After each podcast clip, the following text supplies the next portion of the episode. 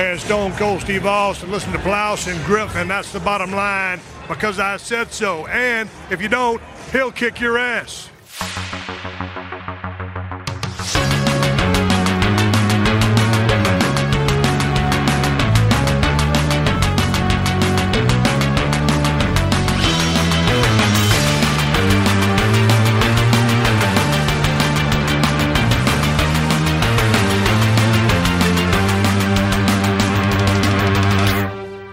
Moin moin und hallo und herzlich willkommen zu einer weiteren wunderbaren Ausgabe des Plauschangriffes. Endlich mal mit dem Thema, das ich hier nie in der Redaktion ansprechen darf. Alle meine Vorschläge fallen auf taube Ohren, denn wenn ich sage Sonic, hallo, laufen sie alle weg. Aber wenn ich weglaufen kann, sind meine beiden Gäste, die ich heute hier habe. Und äh, zu einem ist es der Fabian. Der Fabian, aber nicht der Fabian, den man sonst hört, sondern? Nee, der Fabian Döhler, der, der Fabian früher Döhler. bei Sega so lange gearbeitet hat.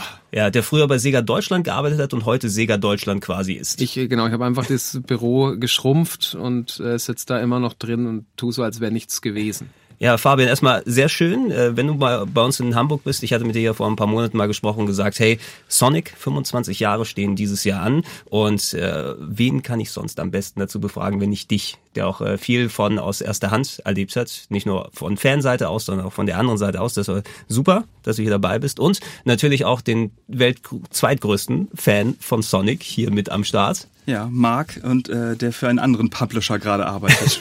ähm, ich mache euch jetzt alles kaputt, gleich am Anfang. Mach das doch. Ähm, wir müssen uns nämlich alle von wegen Sonic-Experte und Fan und sonst was ähm, wieder eine Stufe nach unten äh, begeben, weil der größte Sonic-Fan überhaupt, der kommt lustigerweise aus Deutschland, ähm, aus, aus Nürnberg. Und eigentlich äh, ist es der mit den Videos? Das ist der, äh, nee, das ist äh, der einfach mit der größten Sammlung an Ah, Sonic-Spielen und Merchandise, ähm, ohne dass man es jemals jetzt komplett verglichen hat, auf der ganzen Welt. Das ist ein äh, Deutscher. Ich habe mal Fotos vor Jahren dem Sonic-Team gezeigt. Und die Reaktion war, wir müssen das alles kaufen. Der hat viele Sachen, die wir nicht mal haben. Ja, Den haben wir mal angefragt für eine Reload-Sendung, aber der wollte nicht. ja der, ist- wir hatten ihn einmal auf der Gamescom dabei. Da hatten wir zu Sonic 20 Jahre, zu Sonic Generations, eine Ausstellung, so eine Ah, ja, Wall. ja, ja. Da hat er einen Bruchteil seiner Sammlung äh, ausgestellt. Wirklich tolle Stücke. Der hatte dann auch die Nudelsuppen, die es in England damals gab und immer so kleinen Schildchen dazu gemacht, wann, in welchem Jahr, von welchem Vertrieb, welche Sublizenz. Und aber ihm, er mag die Sachen sehr gerne, hat halt Angst, dass was kaputt geht, dass ähm, ja irgendwie was verloren geht, nicht mehr herstellbar ist und äh, deswegen mussten wir damals schon sehr viel Überzeugungsarbeit leisten, dass er auf die Gamescom kommt. Und ja, ich kann mir vorstellen, dass du dir da hart tust, ihn zu bekommen, ja. Ja.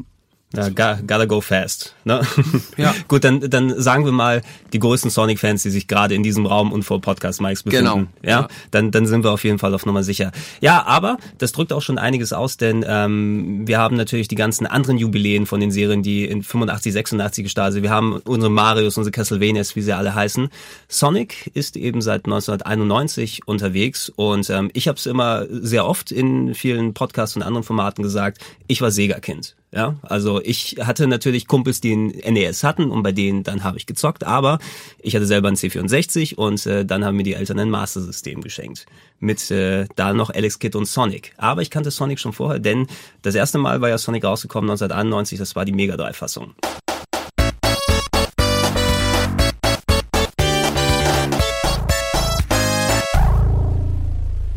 Wir haben die natürlich dann alle als Gamer damals. Geht's euch ähnlich wie mir? Seid ihr auch dann Sega-Kinder gewesen oder seid ihr alles Gamer gewesen? Ich bin eher Nintendo-Kind gewesen, halt schon immer, logischerweise.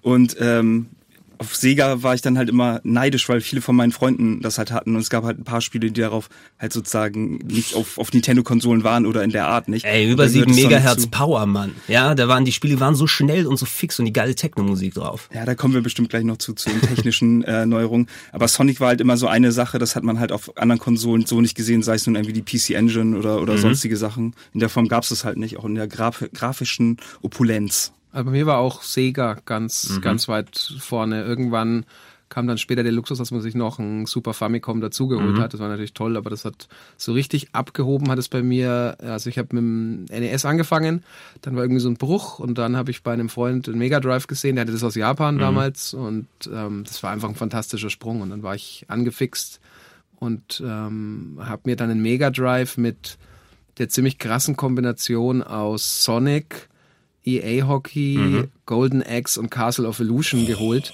Und da warst du natürlich, ähm, also das war eine ziemlich coole Mischung. Und dann Äh, Ich, ich musste mich hauptsächlich damals, ähm, so Anfang der 90er bis Mitte der 90er, da habe ich, glaube ich, den Großteil meiner Freizeit in Kaufhäusern verbracht. Ja, weil wenn du dir dementsprechend die Konsolen für daheim nicht leisten kannst und später, wenn du sie dir leisten kannst, aus der Videothek die ganzen Sachen ausleihst, dann hast du dann die Spielstationen. Und äh, hier in Hamburg äh, gab es ja, mittlerweile gibt es nicht mehr das Karstadt Spiel und Sport in der Innenstadt. Äh, unten haben sie da jetzt ein Rewe, glaube ich, eingebaut. Das ist so ein Sakrileg, wo ich damals meine alten Games gezockt habe, dass es da jetzt Sprühwurst oder sowas dann gibt. Ähm, aber da habe ich mich tatsächlich nachmittags nach der Schule dahingestellt mit den Kumpels und wir haben dann reihenweise Sachen gezockt, sind teilweise auch durch die Läden gezogen, wo verschiedene Spiele da waren und da gab es natürlich auch damals neben dem NES eine Batterie an Mega aufgebaut. Ne? Und das war natürlich Altered Beast für viele das beigepackte Spiel, aber ich habe mich dann auf Castle of Illusion draufgestürzt und natürlich auch auf Sonic, ne, was mit auch keinem anderen vergleichbar war, einfach was die Musik, die Grafik äh, äh, anging, die Geschwindigkeit, ne, aber es war schon ein ziemliches Unikum und wenn man es äh, damals mit der Zeit so vergleicht, klar, Super Mario ist groß, hat man auch auf dem NES auch gesehen, ähm, aber Sonic hat, hat vielleicht etwas, für mich kam es so vor, als ob es für die Kids war, die vielleicht zwei oder drei Jahre älter sind. Ne? So für die, für die coolen Erwachsenen sozusagen. Und das, das hat den Appeal für mich dann ausgemacht. Und sie haben es, äh, aber da kommen wir ja dann eh noch öfter drauf, sie haben es halt einfach erkannt und auch cooler vermarktet. Einfach, es war, du kannst ja, gerade bei Sonic kannst du ja total lang drüber streiten, außer dass es schnell scrollt und dass du eine Taste nur brauchst. Das hat der Nintendo wahnsinnig gemacht, die das super tolle und spielerisch komplett überlegene Super Mario World hatten. Aber in dem Moment war Sonic einfach, war einfach cooler. Das hat bei mir auch gezogen. Du warst bei den coolen Kindern mit dem schwarzen Mega Drive Mhm. in diesen Spielen. Schon irgendwie. Also das wurde dann durch Mortal Kombat ja noch so unfassbar, ähm, in, gerade in Deutschland, wo es ja, ich glaube, Mortal Kombat 2 war sogar überall, ähm, äh, überall, nee, nicht auf dem Super Nintendo, da war es ja so äh, krass äh, Also, zensiert. also Mo- Mortal, Mortal Kombat 1 hatte die deutsche Super Nintendo Fassung, die rausgekommen ist, da haben, ich glaube, aber weltweit war es dann auch, da haben die Gegner geraucht und nicht mehr geblutet Genau. und Finisher waren Ja. ausgeschaltet. Grünes Blut war das irgendwie dabei. Ja, und es oder überhaupt kein Schweiß. Es war auch so, Schweiß, ne? genau. Und spätestens dann war es einfach, da warst du cool, wenn du einen Mega Drive hattest. Ja, äh, du hast auch noch angesprochen, parallel zu der Zeit, also nicht direkt gleich zu Sonic 1, sondern ein bisschen später, als das Super Nintendo rausgekommen ist. Ey, ich bin Sonic-Fan, ich kann aber auch unumwunden zugeben, Sonic 1 ist ein Top-Game, hat damals eben wirklich dann äh, Sachen bedient, die man sonst von anderen Spielen nicht bekommen hat. Ganz objektiv für mich ist Super Mario World natürlich das bessere Spiel. Absolut. Ne? Ja, ja. Also das ist ja wirklich beides All-Time-Classics. Aber das schmälert natürlich dann nicht äh, die Leistung, die Sonic dann, dann gemacht hat, weil das war eben als Produkt dann gemacht worden. Ich glaube, wenn ich mich richtig erinnere, ich habe auch zuletzt dieses Game Over Buch, äh, nee, nicht das Game Over, sondern ähm, dieses, dieses Sega History Buch, ne, weißt du, Marc, das was Von Hardcore Gaming das. ja, genau. Äh, reingeschaut und da wurde es nochmal ein bisschen detailliert gemacht, dass es teilweise eben natürlich zwar in Japan entstanden ist, aber da das Mega Drive ja auch sehr aggressiv in den USA beworben wurde, wollte man auch eben Aushängeschild haben. Und was war das Aushängeschild während der Master System Zeit? Das war Alex Kidd. Ja. Ne? Und also ein kleiner knubbeliger Affenjunge, der ein gutes Spiel hatte mit dem ersten und das Shinobi World ist auch noch ganz okay, ähm, aber war nicht unbedingt dazu geeignet, äh, Mario irgendwie das Wasser abzugraben. Ne? Und ähm, dann ist eben ähm, im Zusammenarbeit mit den Japanern und den Amis äh, Sonic entstanden und ich krieg die Mischung nicht mehr ganz so zusammen, weil das haben wir auch mal für Beiträge recherchiert, Marc, da haben wir bei Play was dazu gemacht, hier bei Reload dann später auch. Ähm, Sonic hat irgendwie die Attitüde oder das, das, das, die lebensbejahende Art von Bill Clinton. Angeblich, ja, soll das Vorbild gewesen sein. Dann die roten Schuhe, weil Michael Jackson äh, ist ja ganz groß und er hat rote Schuhe. Und irgendwas anderes ist da noch reingekommen. Vielleicht äh, war ah, war es nicht irgendwie so äh, einer der Olympioniken oder so, der schnelle Läufer aus den USA. Also irgendwie, dass da ist so eine ganz komische Mischung reingegangen, was letzten Endes zu diesem Hedgehog geführt hat. Und es kann man, was, was man immer vergisst, eigentlich eine völlige Banalität, aber Mhm. was das unterstreicht, was du gesagt hast, von wegen auch westliche Märkte, USA, dass es ja ähm, dort eher rauskam als in Japan. Mhm. Also Sonic the Hedgehog kam ja dann auf dem Mega Drive in Japan erst ein bisschen später. Mhm. Ähm, auch mit einer ganz anderen Packung, die mehr so japanisch, künstlerisch, genau. gar nicht so diese Dynamik und das Coole, sondern da war ja der, da war ein ganz anderes Sonic im Prinzip Da so- drauf. genau, diese weiße mit den bunten Dreiecken. Ja, so, so Piktogramme drauf Ja. oder so, also sehr, sehr abstrakt. Und wir hatten aber diese, ja, Sonic hautfarbene Packung, ja, wo du dann eben den kleinen, knubbeligen Sonic mit der Plauze gesehen hast. Ja. Das, das alte Sonic-Design. Und vor allem, es ist ja immer, kann ein Spiel besser sein, als wenn der Hauptcharakter ironisch ist, weil er ist ein Igel, verdammt nochmal. Das langsamste Tier, was du dir vorstellen kannst. Und du hast den, den schnellsten Charakter daraus gemacht.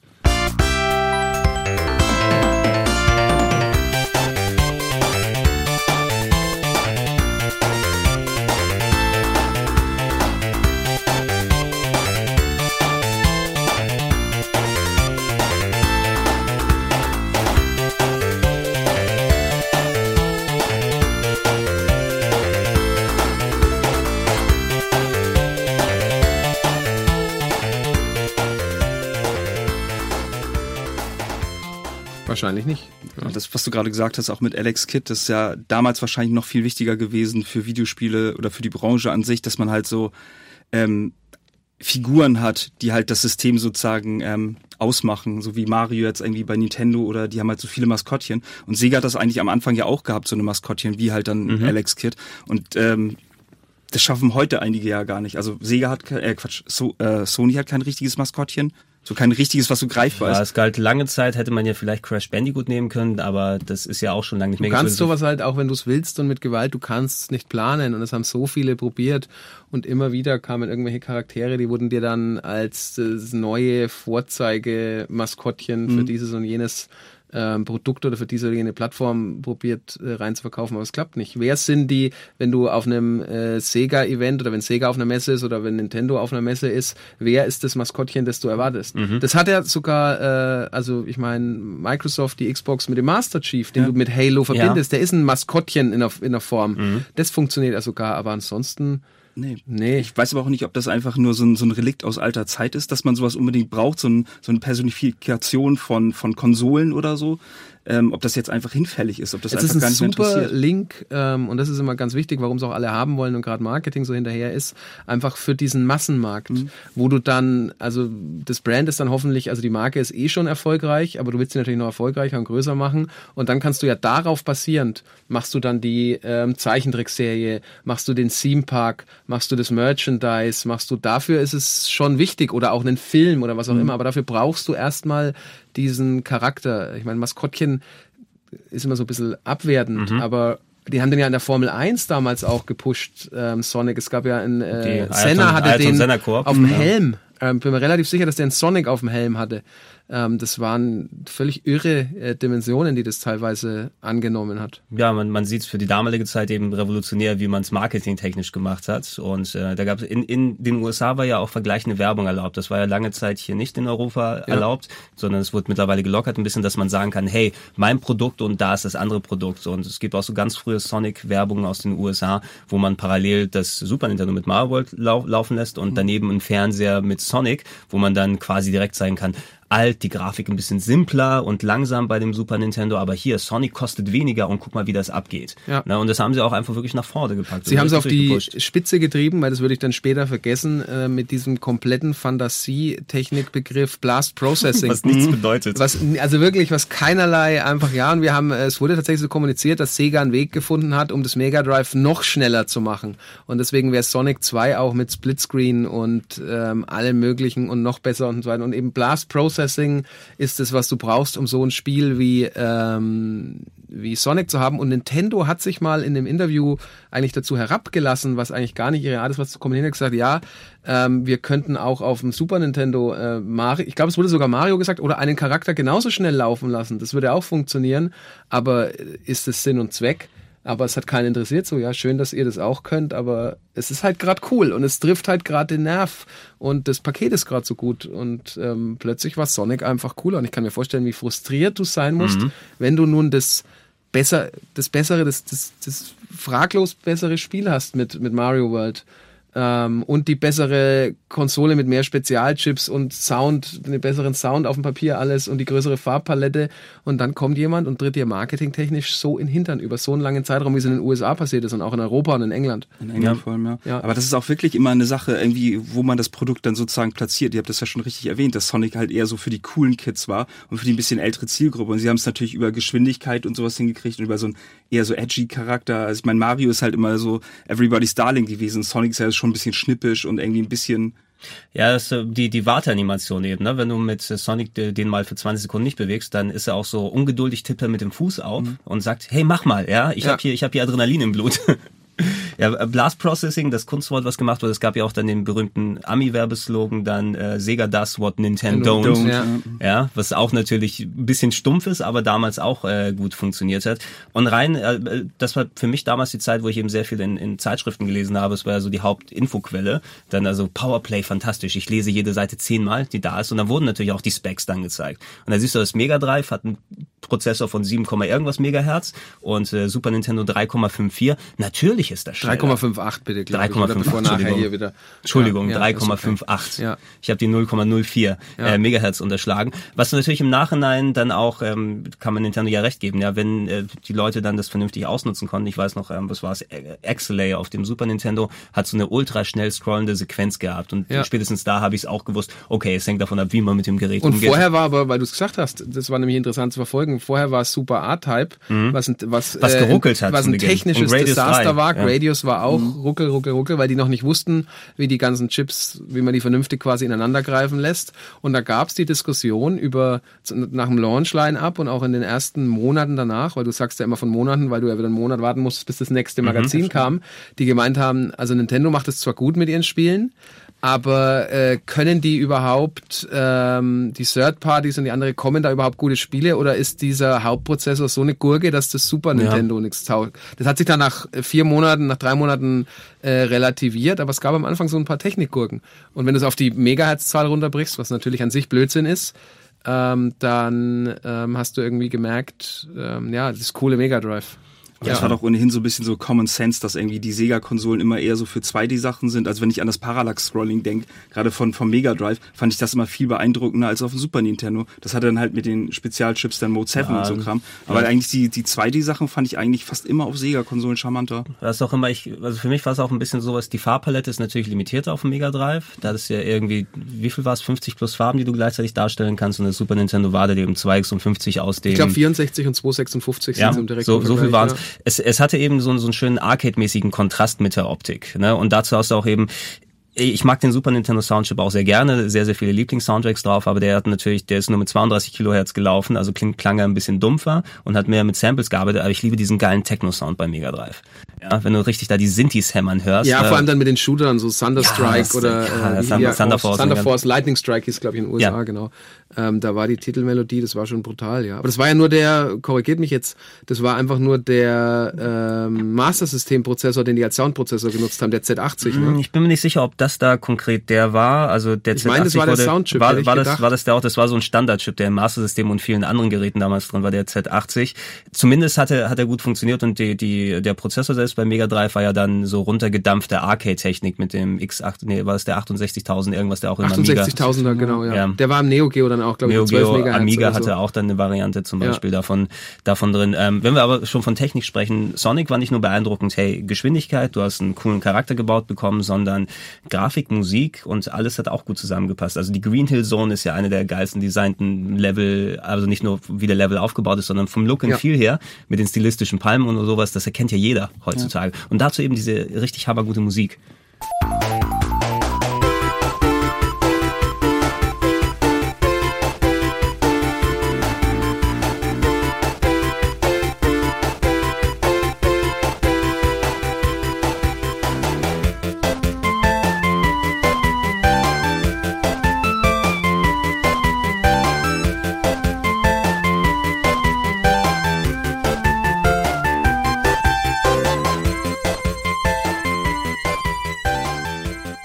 Ganz schöner Moment, wo wir die Green Hill Zone nachgebaut haben für Sonic Generations mit so einem großen Looping auf der Gamescom, wo du dann oben drauf gehen konntest, konntest runterschauen. Und für mich so als Sega-Fan, auch mit den Palmen, äh, haben wir dann so dargestellt und gesagt, irgendwie ist ja schon schon witzig. jetzt ist man da selber, jetzt steht man da selber. Und als Kind bin ich mit dem Bus zur IFA gefahren, äh, weil Sega da irgendwie war und Thorsten Oppermann ähm, hat äh, Echo the Dolphin auf der Bühne präsentiert. Und ich war mit großen Augen davor gestanden und hab gesagt, boah, der arbeitet für Sega. Wie geil.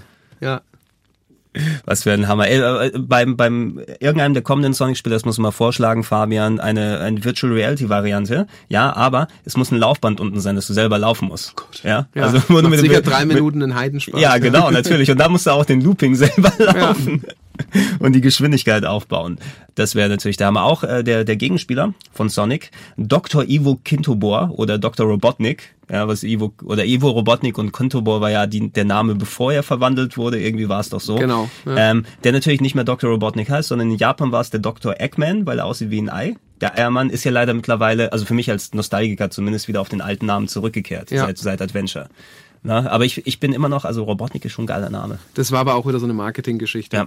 Eggman ist einfach der. Ähm, Ja, aber war- du kannst ja nicht so- sagen, hier kommt der Eiermann, das ist ja Quatsch. Ja, aber das man hat irgendjemand hat wohl mal jemand gesagt, das kann man global besser vermarkten und deswegen ist es jetzt der Eggman. Ich, ich nenne ihn weiter Robotnik. Da gab es ja den Comic eben, den du auch, wo Mhm. das alles entstanden ist, wie Sonic dann bei dem im Labor war und die waren da irgendwie Freunde und dann hat er doch diesen Test gemacht mit dem schnell laufen und dann sind seine Schuhe kaputt gegangen und, und dann wurde er zu dem bösen Robotnik aus Kintobor. Ja. Passt ja auch irgendwie ein bisschen besser zu der, zu der Thematik des ersten Spiels, dass halt die Tiere in Roboter verwandeln Ja. und so. Deswegen kann man sich das, glaube ich, besser so vorstellen. Oh Mann, die ganzen, das ist, das ist so unheimlich schwierig bei dem Podcast, weil du sagst was und es kommen Tausend fünf Ideen so. Erinnerungen und Schmeiß dass, einfach rein, dass jeder auf dieser Robotermaschine am Schluss sich oben drauf gestellt hat und, bist du drauf, und dann hast du dich aber so an den Rand gestellt, dass Sonic dann so mit den Armen gerudert hat. Mhm. Und ich glaube, jeder hat es immer gemacht. Man konnte sich nicht normal drauf stellen. Hey, der hat eine Animation, wenn man am Rand steht, was halt auch so eine Revolution war. Du hast ja vorhin schon das Ungeduldige angesprochen. Ähm, ja, das war einfach so rund und es altert so unfassbar gut, das Spiel.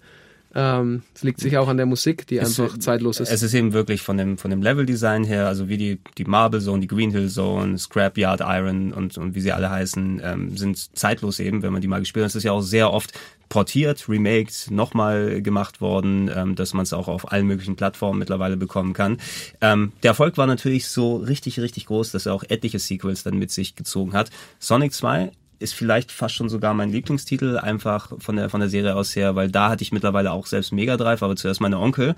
Als Sega-Familie haben alle meine Onkels auf einmal dann Mega Drive vom Master Systems gehabt und da habe ich mich darüber versorgt. Und Sonic 2 war mit drin. Äh, Fabian, du hast den Zweispieler-Modus erwähnt, der aber Gruselig, sind wir ja, ehrlich. Das, ja, also Tails ist das erste Mal eingeführt worden mit dem tollen Wortspiel äh, Miles per Hour ist ja sein Name, also Miles per Hour. Ja. Mit der doppelschwänzige Fuchs, der immer mitgelaufen ist, der im Singleplayer so ein Sidekick ist, der so automatisch rumspringt. Im Zwei-Player-Modus musste da so ein spezieller, ja, Interlace, Interlace, ja. zusammengequetscht und das, die, der Bildausschnitt war nicht richtig, aber das war nichts Halbes und nichts Ganzes. Der Modus zumindest. Aber das war eigentlich, das fand ich auch gar nicht so ähm, so wichtig. Bei, ich habe es dann gemerkt, bei Sonic 2 war ich echt derbe gehypt. Mhm. Das war dann mit einem Freund zusammen, hey, wir müssen heute um 12 aus der Schule raus, weil Sonic Tuesday, also die 2 in dem, in dem Tuesday, das haben sie, ich glaube im Deutschen war es dann auch der Sonic Tuesday, Mhm. keine Ahnung.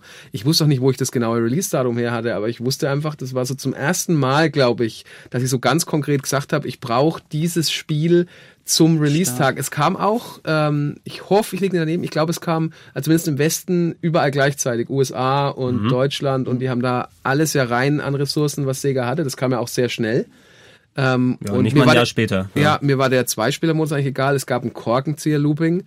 Ähm, fantastisch. Es gab ja ein, zwei neue Animationen. Es gab eine neue Special Stage Mhm. und Tails ist einfach noch mit rumgelaufen. Und der zweite konnte Tails auch jederzeit steuern. Er ist dann aus dem Bild gefallen. Genau, wenn er aus dem Bild fällt, wird er wieder reingeholt und das war mit, der, mit seinen beiden Schwänzen hinten konnte er wie so ein Flugzeugrotor Ja. dann, dann hin und her fliegen. Auch, dass du, da gab es ja auch den einen Level, wo du Sonic als Flipperkugel ver- verwendet hast zum ersten Mal, muss es beim zweiten gewesen sein und das war auch eben so kleine, coole Ideen und äh, Umfang um einiges größer als beim ersten, da gab es ja auch einige Zones mehr und ich weiß zumindest von, von den alten Teilen, ich würde fast sogar dann Sonic 2 für mich so quasi als Lieblingsteil Ja. Dann dahin packen. Was natürlich nicht die Leistung der anderen Games dann schmälern soll. Ähm, ich dachte eigentlich immer, dass Sonic 3 dann auch relativ fix gekommen ist, aber Sonic CD war dazwischen. Ja, Das hätte noch. ja eigentlich vor Sonic 2 kommen sollen. Genau. Ja. Sonic CD ist ja so ein bisschen, ich bin damit nie zu 100% warm geworden, weil Mega CD hatte ich persönlich nicht so schnell. Ich habe mir das erstmal irgendwann später geholt, als es im Ausverkauf war, ähm, äh, zusammen mit dem 32X, weil das ist ja die gewinnendste Kombi, die man haben kann. Ja. Gott. Ähm, aber das, Son das Sonic CD äh, hatte ein geiles Intro, ja. Es war ja dieses Sonic Boom Intro mit mit Animationen handgezeichnet, sah sehr cool aus. Die Level hatten aber dieses komische Zeitreisesystem. Das ja. echt schwierig war, weil du musstest die Level strategisch spielen. Ja, genau, wo du Ähm. irgendwie an irgendwelchen Stationen kannst du in die Zukunft, in die Gegenwart oder Vergangenheit Dann musstest du Level jeweils die springen. Maschine kaputt machen, die das alles bös macht in der Vergangenheit oder so, dass die Zukunft wieder gut wird. Wenn du das aber gemacht hast, also ähm, der Aufwand, den die für das Spiel betrieben haben, war enorm. Ähm, der Soundtrack war toll. Was Mhm. Ja. mich bei Sonic CD immer rausgerissen hat, war die Tatsache, dass es halt die Sonic 1 Animationen quasi waren. Du hast gemerkt, dass das Spiel schon älter ist, Mhm. auch wenn das handwerklich und in Sachen Abwechslungsreichtum echt toll gemacht war. Hattest du aber Sonic 2 schon gespielt. Und Sonic 2 hatte ja schon diese neuen Animationen, wie du dann so von oben und unten siehst, wenn er durch den Korkenzieher-Looping läuft. Und ich glaube auch, wenn er da so springt, sich so dreht. Ähm, und das fand ich immer ein bisschen komisch, aber ja, es hat eine Sonderstellung, aber ich finde es schon toll auf eine gewisse Art und Weise. Ja, es hat, es hat seinen eigenen Charme. Man konnte es ja zum Glück vor ein paar Jahren noch mal wieder erleben. Da werden wir auf den Christian Whitehead noch zu sprechen kommen, der ja unter Eigenregie angefangen hat, erstmal da Sonic-Portierung oder Adaption in 16 zu 9 und so zu machen. Und da ist ja auch dann das offizielle Sonic CD als Download-Titel Ja. nochmal erschienen. Inklusive der ganzen Sachen, du hast den Soundtrack äh, angesprochen. Es gab hier zwei unterschiedliche. Es gab ja einen japanisch-europäischen, der mehr so ein bisschen technomäßiger war, glaube ich. Und es gab so mehr so einen rockigen US-Soundtrack. Ja, ne? hatten sie eine eigene, ähm, das war damals auch, wo alles so groß war in den USA, so wichtig. Die hatten einfach eine eigene Soundabteilung. Ich glaube, Spencer Nielsen hat die damals geleitet. Mhm. der hat ziemlich viel, ja, der hat auch die Echo-Musik doch gemacht. Genau, ne? und dann hat man gesagt, hey, wir haben die, komm, wir machen für Sonic, äh, das kriegt einen eigenen Soundtrack für die, für die USA. Und dann Mhm. kamen ja die Versionen immer, wenn du dann so eine Gamecube Sonic Collection hattest, ja, hat Sonic CD jetzt den US- oder den japanischen Das ist Soundtrack? immer die Frage. Ja. Christian Whitehead hat das Problem dann gelöst. hat's gelöst, dass man es endlich dann auch auswählen kann. Man kann es mittlerweile auch für die, also PS3 und 360 war die Download-Fassung, ich weiß jetzt nicht, müsste auch iOS, denke ich mal, sein, ne? Und äh, Steam, doch auf Steam, glaube ich, habe ich es auch freigeschaltet. Ich habe da lauter Sonic-Titel auf Steam mittlerweile. Ja, ja du konntest nicht, ähm, du konntest irgendwie nicht auswählen und dann weiß ich noch, da hatten, da habe ich in den USA bei Sega gearbeitet. Da war eine Freundin von mir Produktmanagerin für die ganzen iOS-Ports eben von dem Christian und hat Mhm. dann gemeint, hey, jetzt kommt Sonic CD und ich so, oh geil, Sonic CD, gleich mal anschauen. Mhm. Und ähm, dann gibt's ja an Sonic CD diese eine Sequenz, wo Sonic geschrumpft wird Mhm. und du dann äh, halt mit einem Mini-Sonic rumläufst. Und dann habe ich gemeint, hey, man kann ja dann in den iOS-Fassungen auch dann mit Tails spielen. Da hab ich gesagt, jetzt wir müssen sofort in den Level, müssen schauen, was passiert, wenn wir mit Tails da reinlaufen, Mhm. weil es gab nie einen Mini-Tails, war ja nie geplant. Ähm, das ist ja auch wieder, was wieder zeigt, dass Sonic CD hat irgendwie über ein Jahr länger gebraucht als ursprünglich geplant. Mhm. Da hat noch keiner von Tails gesprochen. Und dann war ich ganz auch so, boah, jetzt ähm, schau mal, Mini. Mini-Tails. Und da bin ich durchs Büro gehüpft und die so, sag mal, was ist denn mit dir los? Mini-Tails, geht's dir nach Hause? Ja, und was ist mit dem Soundtrack? Habe ich dann gefragt. Und sie so, ja, was ist denn mit dem Soundtrack? Sie war halt kein Vollnerd. Und ich so, naja, die Frage kommt halt auf, gerade bei sowas, und das wird ja cool, Japanisch oder Englisch. Ja, und wa- was war da immer die Antwort? Habe ich gesagt, naja, ähm, was wäre denn das Beste? Ich gesagt, am besten wäre beides. Nee, da wurde mir schon gesagt, das äh, geht irgendwie nicht. Ähm, ich kümmere mich nochmal. Und dann hat wohl auch Christian Whitehead einfach gemeint, ja, das geht schon. Ich wusste nur nicht, dass ihr beides wolltet. Und ein paar Tage später kam dann die neue Version und konntest einfach umschalten. Wo vorher andere Leute gesagt haben, das geht nicht, weil der, Der teilweise... Code oder irgendwas, ja. Genau, du kannst halt ähm, Musik äh, direkt im Code mit drin, also quasi hardcoded haben. Mhm. Oder du hast es halt einfach als Track, zum Beispiel ähm, gerade beim CD, bei Sonic CD einfach halt als einen Track, den du abspielst. Und ähm, aber ließ sich lösen. Man muss es nur wollen. Man muss es nur wollen. Ja, ein, ein sehr guter Port, der dann auch den Startschuss gegeben hat, das Christian Whitehead mit euch, da werden wir am Ende nochmal drauf zu sprechen kommen. Aber da geht alles hin, Sonic Mania Ja. in Bälde, denn äh, auch hoffentlich dann zu spielen bekommen. Ich bin jetzt schon ganz, ganz heiß da drauf. Ups, ans Mikro gekommen. Bin jetzt schon ganz heiß da drauf. Ähm, ich wollte noch mal kurz was sagen. Ich, mir ist es noch zu Sonic 2 eingefallen, bevor wir dann den Bereich verlassen.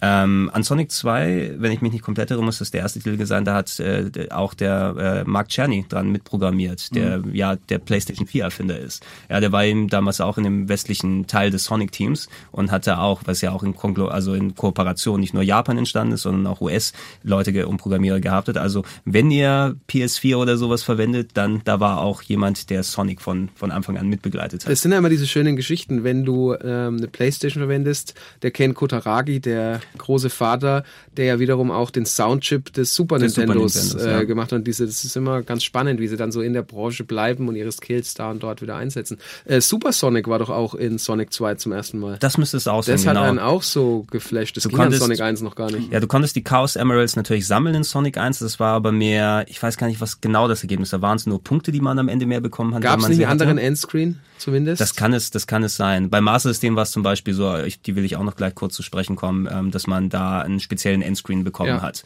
Äh, wenn man die alle eingesammelt hat, ab dem zweiten hat es dann eben ja so die, die typische Son Goku Nummer, kannst dich in Super Sonic verwandeln, was einfach geil war, ne? Dann so diese uh, unverwundbare Version, da habe ich auch meinen größten Magic Moment erlebt bei Sonic, äh, ähm, bei äh, Sonic Adventure später, weil das war mein, mein Lieblings-Endbosskampf, ja, sich in Super Sonic verwandeln und dann das Wassermonster drüber jagen zu Open Your Heart.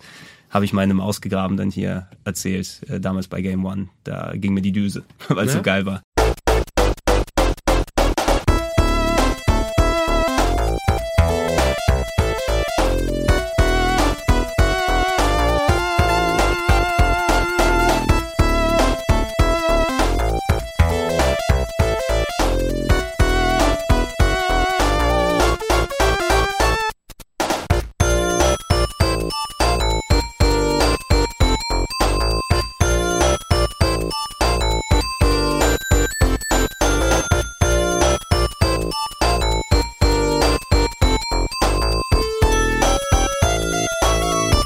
Parallel dann noch weiterentwickelt äh, Sonic 3 äh, und das war ja auch nur so mal so eine spezielle Geschichte, weil Sonic 3 ist hier an sich zweigeteilt worden. Ne, das Sonic 3, was wir bekommen haben, gab es ja relativ schnell danach noch, was wir damals für Sonic 4 hielten, was wir später gemerkt haben, das war gar nicht Sonic 4, aber Sonic und Knuckles. Mhm. Ähm, das Spiel ist so umfangreich gewesen, dass man es quasi in so zwei Hälften aufgeteilt hat, das Sonic 3.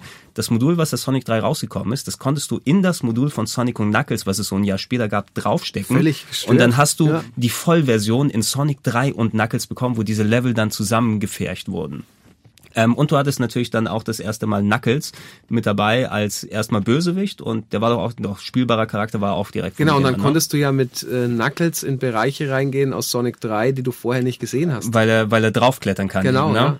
Also ähm, die Planungsphase hätte ich gern mal erlebt. Äh, muss ein Riesenaufwand gewesen sein, aber genauso ähm, gestört eigentlich, dass Sonic 2 ein Jahr nach Sonic 1 mhm. rauskommt, weil du ja nicht sofort damit anfängst. Also die hatten weniger als zwölf Monate für Sonic 2 und dafür ist das Ding so rund und so gut und du konntest dir ja damals keine Bugs erlauben, weil mhm. da war nichts mit Patch. Wenn sie drin sind, sind ähm, sie drin. Hast Pech und gehabt. ja, wir können über den technisch etwas unzulänglichen Splitscreen-Modus ähm, reden, aber allein, dass du halt dir noch die Zeit nimmst, sowas wie Super Sonic in den Sequel, wo du, sag mal, die hatten vielleicht, ich sag mal, die hatten vielleicht neun Monate von Produktions Jahresbeginn mhm. für Sonic 2. Ähm, und dann noch die Produktionszeit, die du ja für die äh, physischen Module brauchst. Also ähm, das muss zugegangen sein. Und dann so ein Spiel.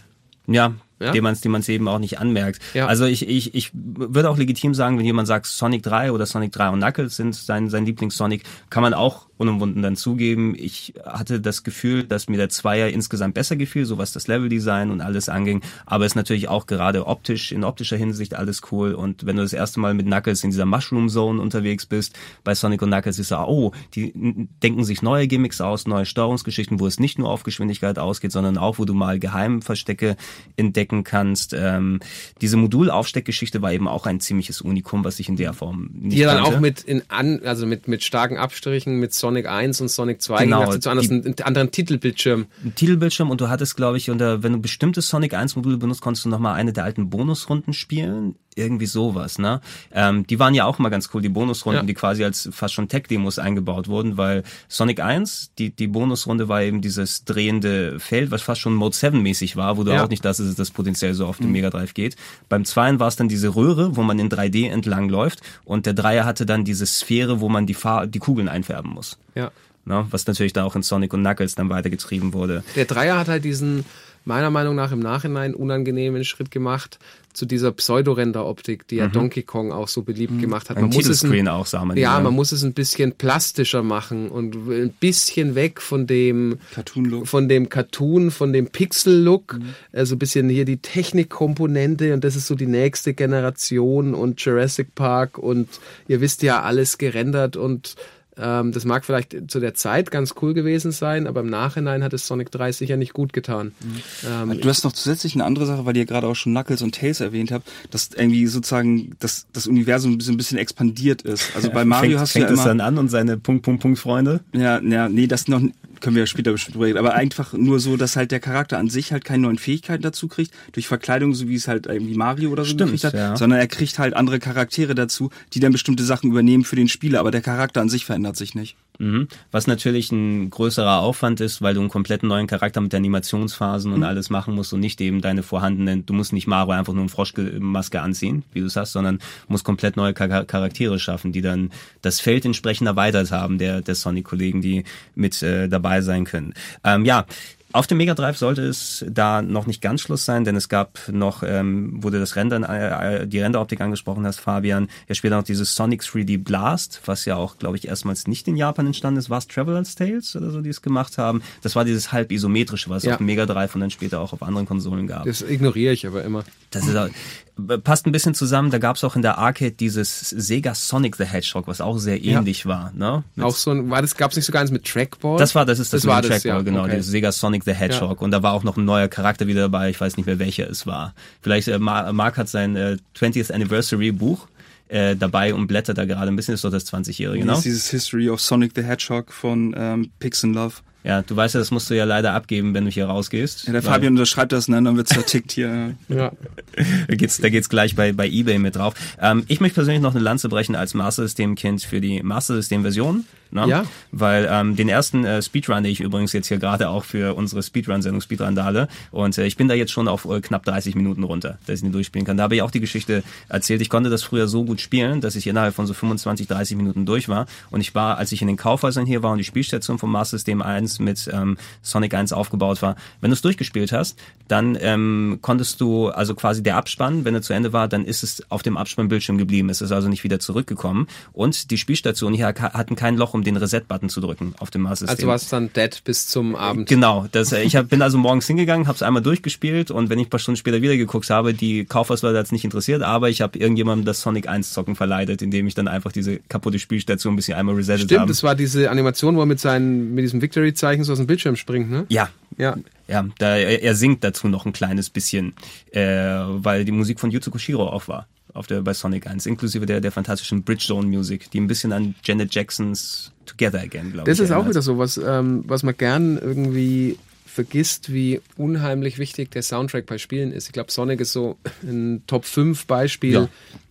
Das ähm, kleinere Schwächen im Gameplay und im Tiefgang einfach damit ähm, kompensiert, dass die, sagt man, Immersion, ja, dass das Mhm. alles so schön ineinander greift. Ich höre diese Musik, ähm, das funktioniert auch bei Sonic 2 und es macht Klick und ähm, es geht mir gut. Ich glaube, das liegt aber auch daran, weil Sega einfach die Erfahrung der Arcades hatte. Also ich sehe jetzt sowas wie Outrun auch vor mir, wo man halt merkt, dass die Soundtracks einfach viel, viel dynamischer waren und ganz anders angelegt als bei anderen Videospielen-Konsolen. Also da war Sega eigentlich immer sehr, sehr federführend, was die Musik und Soundtracks angeht. Ja, musikmäßig eh, also was, was Chiptunes angeht, du hast viele, sehr viele gute Künstler natürlich, aber der Stil Sega war schon unverkennbar. Na, auch wenn es andere Leute waren, die dann die Outrun oder die Sonic-Musik gemacht haben, aber du hast schon gehört, das gehört zusammen. Und das passt auch schon, auch schon da ganz gut rein. Ähm, zu den Master System-Versionen nochmal. Sonic 1 war ein anderes Spiel als auf dem Mega Drive, war mit neuen Leveln anders aufgebaut. Ich fand es natürlich super geil damals, vor allem, weil es auch die einzige Version war, die ich zu, zu Hause spielen konnte und das andere nur im Kaufhaus. Im Nachhinein natürlich ist es nicht so gut wie das äh, Sonic auf dem 1 auf dem Mega Drive, aber es hat seinen ganz eigenen Charme, seinen reduzierten Charme. Und das 2 ist tatsächlich auch ganz gut. Das wirkt sogar, das ist sogar komplett anders verglichen als mit Sonic 2 auf dem Mega Drive. Da sind eigene Zones, Tails war mit dabei, äh, Endgegner noch mal ein bisschen aufwendiger gemacht und äh, später gab es noch dieses Sonic Chaos, aber das hatte ich nicht mehr richtig gespielt, weiß ich noch. Das war dann kein Vergleich mit Sonic 3, aber er hat die, die Linie da so ein bisschen weitergemacht. Und die für mich persönlich nicht ganz so guten Game Gear Fassungen, weil Game Gear natürlich alles schön und gut, aber die haben den Bildausschnitt sehr, sehr eng gewählt für Sonic. Plus schnelles Scrolling auf dem Schnelles Schirm. Scrolling und sowas. Ich habe versucht, das da zu spielen, wo ich die Master System Version kannte und ich bin bei den ganzen Endgegnern abgekratzt, weil ich immer da reingelaufen bin und man die Projektile nicht sehen konnte. Also fand ich es da dementsprechend nicht so angenehm. Ähm, man hätte sich denken können, wenn Sonic auf dem Mega Drive so erfolgreich ist, Sonic 3D Blast geschenkt, ne, dass da nochmal mehr Spiele dann stehen. Aber als die Sega Saturn Zeit anfing, Natürlich, Mario ist am Arbeiten, ne, da wird's bald ein 3D-Game geben und ist ja auch alles super und gut geworden mit Mario 64. Was war mit Sonic passiert auf dem, auf dem Sega Saturn? Ne, da war nur dieses, ähm, dieses Rennspiel, müsste doch auf dem Saturn gewesen sein, wie hieß es nochmal, Sonic A? Ne, Ja, das war doch, so- das war ja schon so ein Drama irgendwie. Da ging es doch drum, ob es in den USA entwickelt wird oder ob es in Japan entwickelt wird und ob es unter der Regie von Yuji Naka kommt oder nicht. Also da, da gibt's seitenlange Artikel, wie das irgendwie von Anfang an die mehr gegeneinander gearbeitet haben als miteinander und so, ein, so eine komische interne Konkurrenzsituation und der eine hat gesagt, es geht nicht, äh, technisch eben 3D und der andere wollte dann aber sagen, es geht doch und ähm, ist halt immer so, also klar, die gern zitierten vielen Köche, aber wenn du da halt nicht am gleichen Strang ziehst und ich spreise jetzt gleich so viel in das Phrasenschwein, aber ähm, äh, habe ich einiges gelesen, es hat sich alles nicht so richtig gut angehört. Also von Leuten, die dann auch an dem Projekt für Sega of America beteiligt waren und dann Sonic Team, die ja ähm, primär erstmal aus Japan kommen, auch wenn sie zwischenzeitlich einen Großteil von Sonic Team dann ähm, eben aufgrund des Drucks und dass es für die USA gemacht wird, ähm, in den USA gearbeitet haben. Also es gab ja dann Sonic Team US auch längere Zeit. Ähm, das hat halt einfach nicht die Abstimmung nicht Das ist funktioniert. auch ein bisschen schwieriger. Also wenn du dir überlegst, dass zum Beispiel, weil der Vergleich mit Mario ja immer kommt und das wird ja halt, wie gesagt, auch durch die ganze Geschichte irgendwie, wenn wir heute darüber sprechen, einfach so weitergehen, dass ähm, für Mario, der halt sich nicht so schnell bewegt, das einfacher ist in 3D sich halt ein Spiel vorzustellen. Und Genau. für Sonic, dessen Merkmal halt die Geschwindigkeit ist, in 3D plus irgendwie Motion Sickness und hast du nicht gesehen. Und die Engines waren dafür einfach gar nicht geschaffen, dass du sowas wirklich in 3D machst. Und wir merken das ja auch bei den, bei den Sonic-Spielen, die dann 3D haben, dass das auf eine bestimmte äh, Beweglichkeit sozusagen Mhm. innerhalb des Levels limitiert ist, weil es halt nicht ganz frei Du musst ja auch sehen, welchen gigantischen Spagat und auf welches Risiko Nintendo gegangen ist, um diesen Schritt zu machen. Ja. Die haben ja den, eigentlich den, behaupte jetzt mal ganz frech, den kompletten Controller und letzte Ende auch irgendwie die Konsole ja für Mario Darum 64 gebastelt. darum gebastelt und haben gesagt, das ist halt dieses, ähm, das werden wir machen und haben ganz viele geschrien, ähm, oh, der Controller ist aber für Prügelspiele denkbar schlecht geeignet und was Ja. gab's nicht. Naja. Aber er hat halt einfach, äh, dein erster Eindruck, du hast Mario 64, du hattest diesen Analogstick und es hat einfach funktioniert.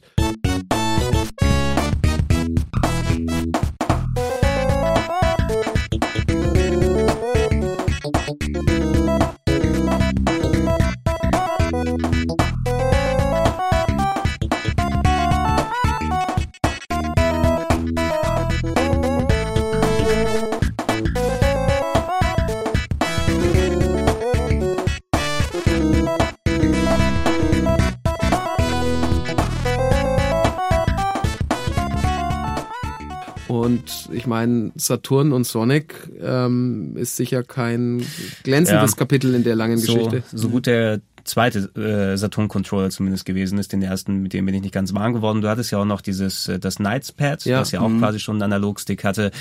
Die filigrane Steuerung mitten im Steuerkreuz, die du im 3D-Raum brauchst, vor allem wenn da die hohen Geschwindigkeit dazukommen. Wenn die Technik mitgemacht hätte, hätte man sich vielleicht vorgestellt, aber was uns geblieben ist, ist eben dieser, dieser Rennspielableger plus, da war doch irgend so eine Collection, wo man zumindest Sonic in einem 3D-Raum bewegen kann, um die Spiele auszuwählen. Habe ich Ja, verdrängt. also irgend, irgend, irgendwas, also ich, ich weiß noch, dass ich so 3D-Sonic-Grafik gesehen habe, es war nur so, so ein Level-Select-Screen irgendwie. Ja, aber das ist halt hart, wenn du davor eigentlich wirklich so ein Aushängeschild hast, dann für deine Konsole und für dein Brand Mhm. und dann auf einmal eine ganze Konsolengeneration übersprungen wird, einfach damit und dann wieder probierst daran anzusetzen und dann sind natürlich die Erwartungshaltungen auch viel, viel höher an das Produkt dann letztendlich. Das war ja auch leider so Marketing gesteuert, was ja wirklich keiner vorhersehen konnte, ähm, wie dann die PlayStation kam und die halt einfach auf 3D-Grafik gesetzt hat. Und Komplett. ähm, das hat halt auch dann so gut funktioniert, ähm, auch wenn diese Spiele unfassbar schlecht geeignet sind, war halt dann so Battle Arena to Shinden und Destruction Derby. Das waren dann eben plötzlich diese, ähm, da war 3D, es musste 3D sein, also 3D ja nicht im, im klassischen Sinne, wie wir es jetzt über den Fernsehen, über das Kino erleben, sondern halt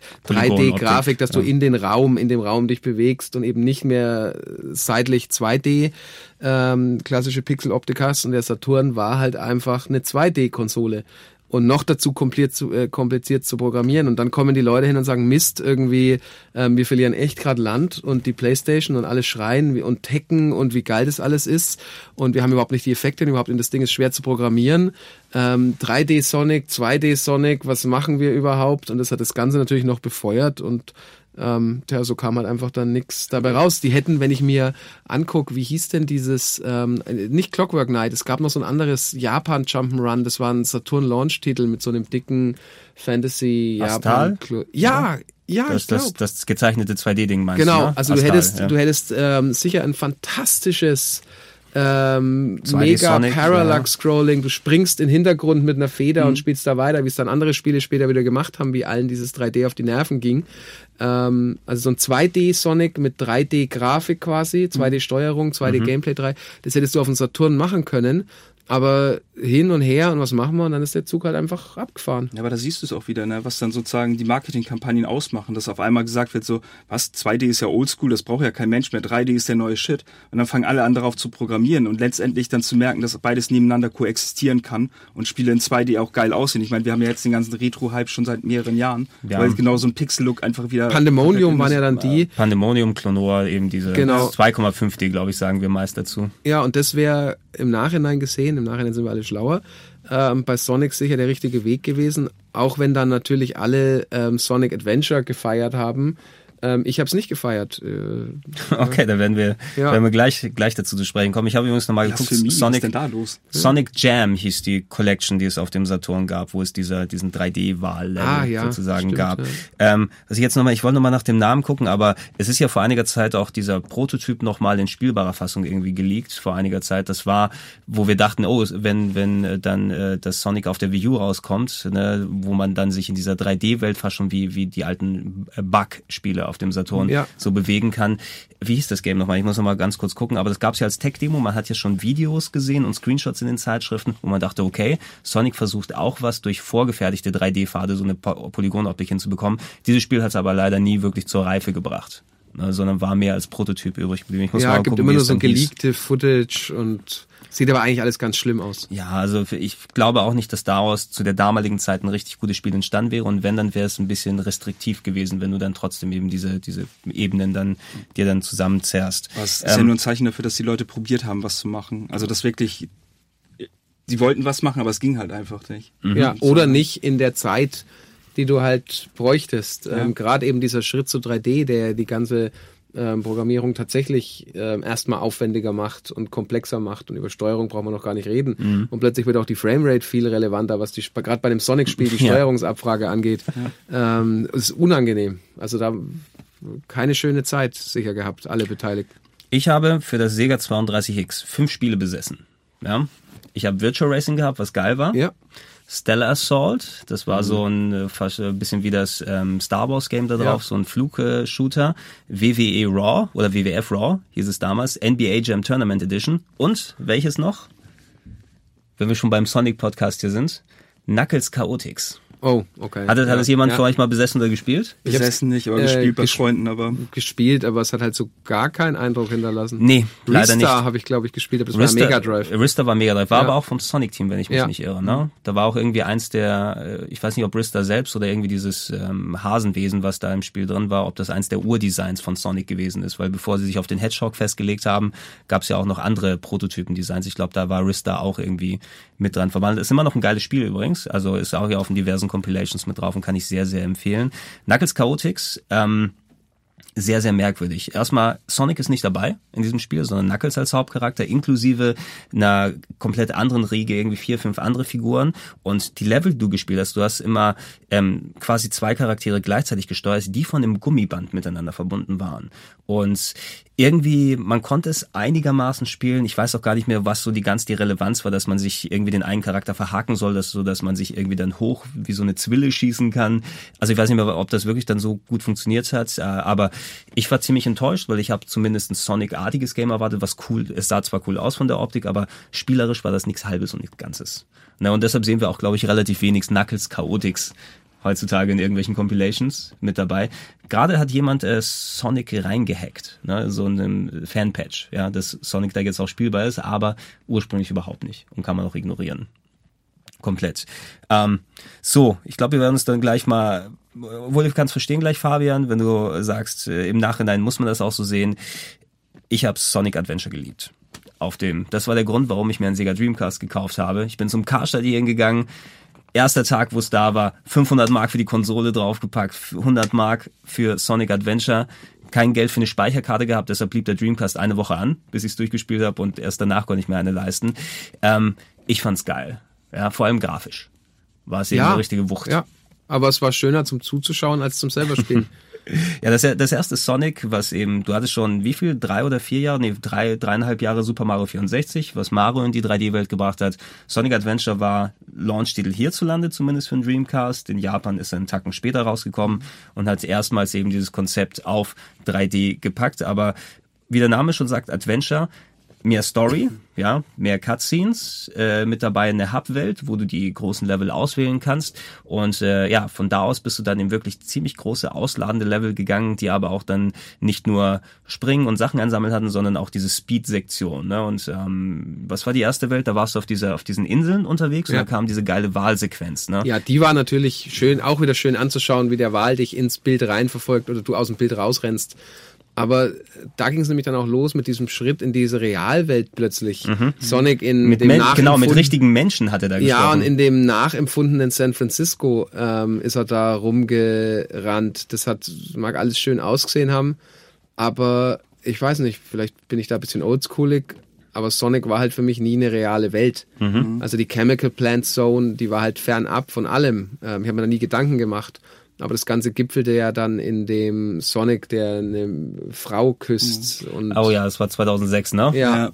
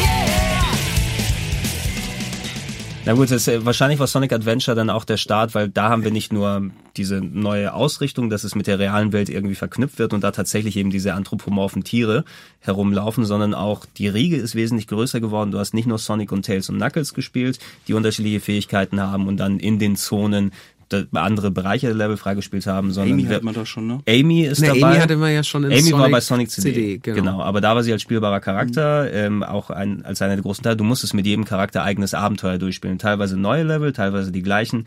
Oder äh, wie was Big the Cat, mit dem du geangelt hast innerhalb der Level. Und das musst du mit allen dann durchspielen, damit du auch alle Chaos Emeralds verdienst und am Ende das richtige Ende freischalten kannst. Und da war mein Magic Moment dann auch wieder, wo ich mich dann in Super Sonic verwandelt habe und zu Open Your Heart, Gitarrenrockmusik übers Wasser gelaufen bin. Aber war dieser Moment es wert, vorher diese ganzen Irrungen und Wirrungen in der Welt des äh, Spieldesigns zu durchleiden? Ich, ich gebe auch unumwunden zu, ich bin wahrscheinlich verblendet gewesen damals vor oh, Grafikpracht und die Geschwindigkeit und so geile Momente, wie sie da sind, aber Spielerisch war es natürlich auch nichts ganz Halbes und nichts Ganzes. Äh, vor allem eben, wenn die Kamera auf einmal angefangen hat, sehr wild hin und her zu, zu juckeln und äh, du öfters mal gestorben bist, wo du nicht wusstest, warum. Ne? Und du, du hattest ja keinen Kamerastick Ja. auf dem Dreamcast, ne? sondern bist ja darauf angewiesen, dass die Kamera dann selbst ihre Geschichten anstellt. Ich habe es, glaube ich, auch spätestens dann gemerkt, Sonic Adventure 2 ähm, gilt für viele ja auch mit als eines der besten, die zumindest die Adventure-Sachen mögen. Ähm, ich glaube, da war meine, meine Honeymoon-Period schon vorbei, denn ich fand Sonic Adventure 2 ziemlich scheiße. Ja, es, äh, was da dazu kommt, ist dieser Effekt, dass du dir auch ganz lang nicht eingestehen willst, natürlich, dass Ja, du gerade, ja. äh, wenn du sagst noch dazu, du hast dir die Dreamcast geholt wegen äh, Sonic, dass du gerade 6, 7, 8, 900 mit allem Mindestens. 1000 Mark. Oh Gott, ich habe den Vollpreis für Ready to Rumble Boxing Ja, bezahlt. Oh. und ähm, dann war Sonic Adventure sicher was, wo dann schon Leute gesagt haben, ja, gerade eben diese Szene mit dem Killerwal, Mhm. ähm, das war schon sehr beeindruckend, aber auch mehr zum Zuschauen. Aber ich glaube, das, das hat wirklich funktioniert damals, weil ich weiß es noch irgendwie ähm, auf der Tauschbörse hier in Hamburg, da haben halt ganz viele Leute dann ihre Mhm. Importkonsolen gehabt und haben dann die Spiele, wenn sie die importiert hatten, dann auch da auf so Fernsehern laufen lassen. Ja. Und immer wenn man an den Ständen vorbeigegangen ist und dann war halt wirklich Sonic Adventure auch da, dachte man so, meine Güte, ey, die Grafik, das sieht ja richtig geil aus. Das ist ja Hammer, Da hatten die Leute richtig Bock, sich dann einfach das Dreamcast zu kaufen dadurch. Und wie du es eben gesagt hast, das ist natürlich auch dieser, dieser Vorführeffekt, so, das sieht halt geil aus und so weiter. Und im Nachhinein muss man sich bei ganz vielen, glaube ich, Spielen eingestehen, dass sie da, damals einfach nicht wirklich gut waren, sondern man musste für sich selber rechtfertigen, warum man einfach so viel scheiß Kohle ausgegeben hat. Ja, also entweder macht man das wirklich bewusst oder meistens ist es eben unterbewusst. Ne? Also ich, ich kann ja selbst, äh, ich darf mir nicht eingestehen, dass ich einen schlechten Spielgeschmack habe. Also hau ich alle nieder, die irgendwas dagegen sagen oder gegen was ich spiele, weil es dann ja ein persönlicher Affront ist. Sonst hätten wir ja keine Konsolenkriege, wenn äh, das niemand äh, so für, für sich dann nehmen würde. Sonic Adventure 2 objektiv, ist, wann kam es raus? 2001, also zwei Jahre nach dem ersten, der 99 hier zum Launch dann erschienen ist. Und ähm, ich glaube, da habe ich eben gemerkt, dass Sonic Adventure an sich eigentlich keine gut spielbare 3D-Serie ist, weil Sonic-Level sind okay, ja, ähm, die äh, Tails-Level auch, äh, aber diese Knuckles-Level, ja, äh, das war dann äh, aufgeteilt, also du hattest immer, du hast äh, bei Sonic Adventure 2 immer jeweils einen gespielten Level mit Sonic, ein Level mit Tails, ein Level mit Knuckles und die Knuckles-Dinge, da musst du so äh, Chaos Emerald Splitter suchen und bist in offenen 3D-Arealen Rumlaufen, herumgeflogen und hast und so, ne? und musstest irgendwie reingraben und da mit nicht der vernünftig steuerbaren Kamera plus dann, dass du mit so einem Radar, der immer ganz wild hin und her piept und Sachen einsammelst. Ich war also kurz davor, die Diske aus dem, aus dem Dreamcast rauszunehmen und dann sagen, what the fuck, das geht so nicht. Das habe ich beim ersten noch nicht so gemerkt, weil A verblendet und B, du musstest nicht unbedingt mit Knuckles die ganze Zeit spielen. Aber beim 2 ist es mir dann richtig auf den Sack gegangen. Ähm, mittlerweile kann man diese Games ja aber auch in diversen Remasters und Remakes, äh, für den Gamecube ja damals, als damals, ja. was äh, der der erste Schockmoment war ja, wo wir Sonic auch auf äh, Nintendo-Konsolen gesehen haben mit dem Directors Cut, äh, aber mittlerweile auf, auf vielen Plattformen umgesetzt. Ähm, Sonic Adventure 3 steht ja noch aus als Name, falls es irgendwo mal wiederkommt, aber es gab etliche 3D-Sequels von Sonic Heroes, was dann drei Figuren gleichzeitig, glaube ich, dich hat spielen lassen, ne? Mit, äh, wo du dann immer wechseln konntest innerhalb des Levels, was anscheinend aber ganz okay sein sollte. Shadow the Hedgehog, hey, Moment, das war kommerziell sehr erfolgreich. das kann ich mir sehr, sehr gut vorstellen, ja. Er hatte ja auch, wenn Sonic nicht mehr diese Attitüde über hatte aus den 90ern, Mitte der 2000er, dann brauchtest du jetzt eben sein, sein Gegenstück, ja, Dark Brooding Violent Hero und er hatte Schusswaffen. Ja, und Das Raketenschuhe. Raketenschuhe und Schusswaffen. Also zum Vermarkten war das cool. Das war eigentlich die logische, eigentlich hätte das viel früher kommen müssen. Weil wir davon reden, Sonic ist ja cool. Und Mhm. ähm, es gab dann ja die Leute, das ist ja schon ein Stückchen her, die das dann, äh, diese Entwicklung ganz schlimm fanden und auch das Spiel so gebasht haben. Aber für Sega war ja Shadow ein Riesenerfolg. Mhm. Ja, also es hat, es ist wieder das Marketing, was es irgendwie macht. Ist dann schade, ich meine, spielerisch, ja, Wir sind mittlerweile, glaube ich, dann ja auch an dem Punkt angekommen, wo du zumindest spielerische Qualität konnte gegenüber, wenn das Marketing funktionieren kann und du eine Zielgruppe hast, die wirklich einfach viel, viel sich holt, wenn Sonic da drauf ist. Ne? Nicht nur dann beseelt durch die ganzen Spiele, sondern die Merchandising-Sachen, die TV-Serien, die Comics und so weiter. Klar, ein neues Sonic-Spiel ist draußen, ich hol's mir mal und spiel's jetzt. Äh, deshalb werden ja auch so viele dann produziert. Aber wann warst du, Fabian, eigentlich arbeitsmäßig mit Sonic involviert? Äh, Äh, 2005 äh, habe ich angefangen bei Sega, meine ich. Ähm, also ich bin dann, ich kann mich erinnern, also da gab es dann diese Sonic, ich müsste jetzt noch mal alles nachgucken. Also da ging es dann, da waren die auf Handheld recht erfolgreich. So Sonic Rush und Genau, diese Geschichten. Sonic Advance gab es drei Teile und äh, auf dem Game Boy Advance und Sonic Rush zwei Teile auf dem DS, wenn Ja, ich mich nicht dieses- die, die eigentlich ganz nett Die waren waren. ganz gut, ja. So das zweite mit diesem Piraten-Setting und äh, das kam alles ganz gut an. Da gab es auch dieses legendäre T-Shirt mit dem Sonic, mit dem Totenkopf Ja, und mit dem Piraten noch. drunter. Ja. Äh, sehr gefeiert. Das war sogar offiziell freigegeben. Ähm, und dann war es nämlich so, dass wir auf der E3 waren, wo die PlayStation 4 zum ersten Mal war. Und wir hatten draußen am Stand die PS4 mit äh, Virtua Tennis. Und es hatten nicht so viele Leute. Die PS4 Sony hatte sie und Sega war irgendwie früh dabei. Und dann haben wir in dem Kino Footage gezeigt. Ähm, das war Oder PS3 meinst du damals? naja, das war Lindbergh-Footage. Da lief dann, also das Lindbergh ist eine Arcade-Hardware von Genau, ich meine, du Sega. sprichst gerade von der Zeit, du hast PS4 gesagt, du ja, PS3. ge- äh, genau, stimmt. Ja. PS3, natürlich. Leute recht, sich noch logisch. da fragen, PS3. stimmt, Lindbergh war die Arcade-Variante, ne? Also die Genau. Arcade-Hardware, die Sega Und hatte. Ja. dann hatten wir dieses Kino draußen eben, genau, PS3 war neu und noch so viel, noch nicht so Virtual Tennis drauf. Ähm, und in dem Kino, da hast du dann immer ein bisschen warten müssen, haben dann irgendwie 30, 40 Leute reingepackt, gab es dann eine Virtua Fighter 5 Demo, Mhm. eine Afterburner äh, Demo, ähm, also das Afterburner Climax, was das ja später wurde. Und dann gab es noch eine Sonic-Demo. Und ähm, das hatte extrem wenig im Nachhinein eigentlich zu tun mit dem, was rauskam, außer dass es auch 3D war, aber es war so ein sehr beeindruckendes ähm, Sonic rennt durch in 3D durch offene Welt und die Kamera ist nah dran und geht weiter weg und er sammelt ein paar Ringe. Und äh, dann hat man den Leuten immer so gesagt, naja, das ist so hier, äh, was wir uns so vorstellen, Ja, was auf Tech-Demo, PS3 mal ja. kommt, genau. Und dann gab es dann später ja auch diese Sonic-Demo, die war auch auf der E3, ähm, der Anfang von Sonic 2006 äh, mit dem Day-Night-Cycle. Mhm. Da war einmal so gestanden und die Sonne ging unter und das sah alles sehr geil aus. Ähm, und das war mein vielleicht im Nachhinein etwas unglücklicher äh, Anfang, ähm, weil das Launch-Line-Up für die PS3 von Sega war ja ähm, gigantisch. Ja, also, es waren et etliche überlegt, Sachen mit dabei. ähm, also es gab eben- ja irgendwie so fast 30 Launch-Titel für die, für die PS3 und sehr großer Anteil von Sega-Spielen. Genau, und ich glaube auch, wenn ich mich recht erinnere, Virtua Tennis war Full HD. Ähm, das war eh schon eine Sensation zum damaligen Zeitpunkt. Ähm, Virtua Fighter 5 sah fantastisch aus. Ähm, das Full Auto war okay, dieses Autorennspiel war eine solide und dann kam halt noch Sonic. Dann kam da auch noch Sonic, was vor allem so viel Vorschusslorbeeren oder Erwartungshaltung zumindest hatte, denn es hatte keinen Beinamen, es hatte keine Zahl, sondern es war der, der Reboot, der Relaunch, es hieß einfach nur Sonic the Hedgehog. Genau. Na, für PS3 und für Xbox 360. Ich glaube, ich habe zuerst die 360-Version irgendwo im Kaufhaus gesehen und äh, mir ist dann natürlich auch zugelegt. Ähm, Hättest du mich mal angerufen. Hätte ich dich mal angerufen, ja? Hätten wir das, hätten wir das vielleicht mal so geregelt. Also ich glaube, heutzutage würde bei trotz all den Spielen, die den Sonic-Namen tragen, wenn man danach fragt, welches ist das Spiel, was am schlechtesten ist? Welches ist das Spiel, was äh, nicht das erreicht hat, was es erreichen sollte? Welches Spiel ist relativ unfertig dann rausgekommen? Dann ist es Sonic 2006.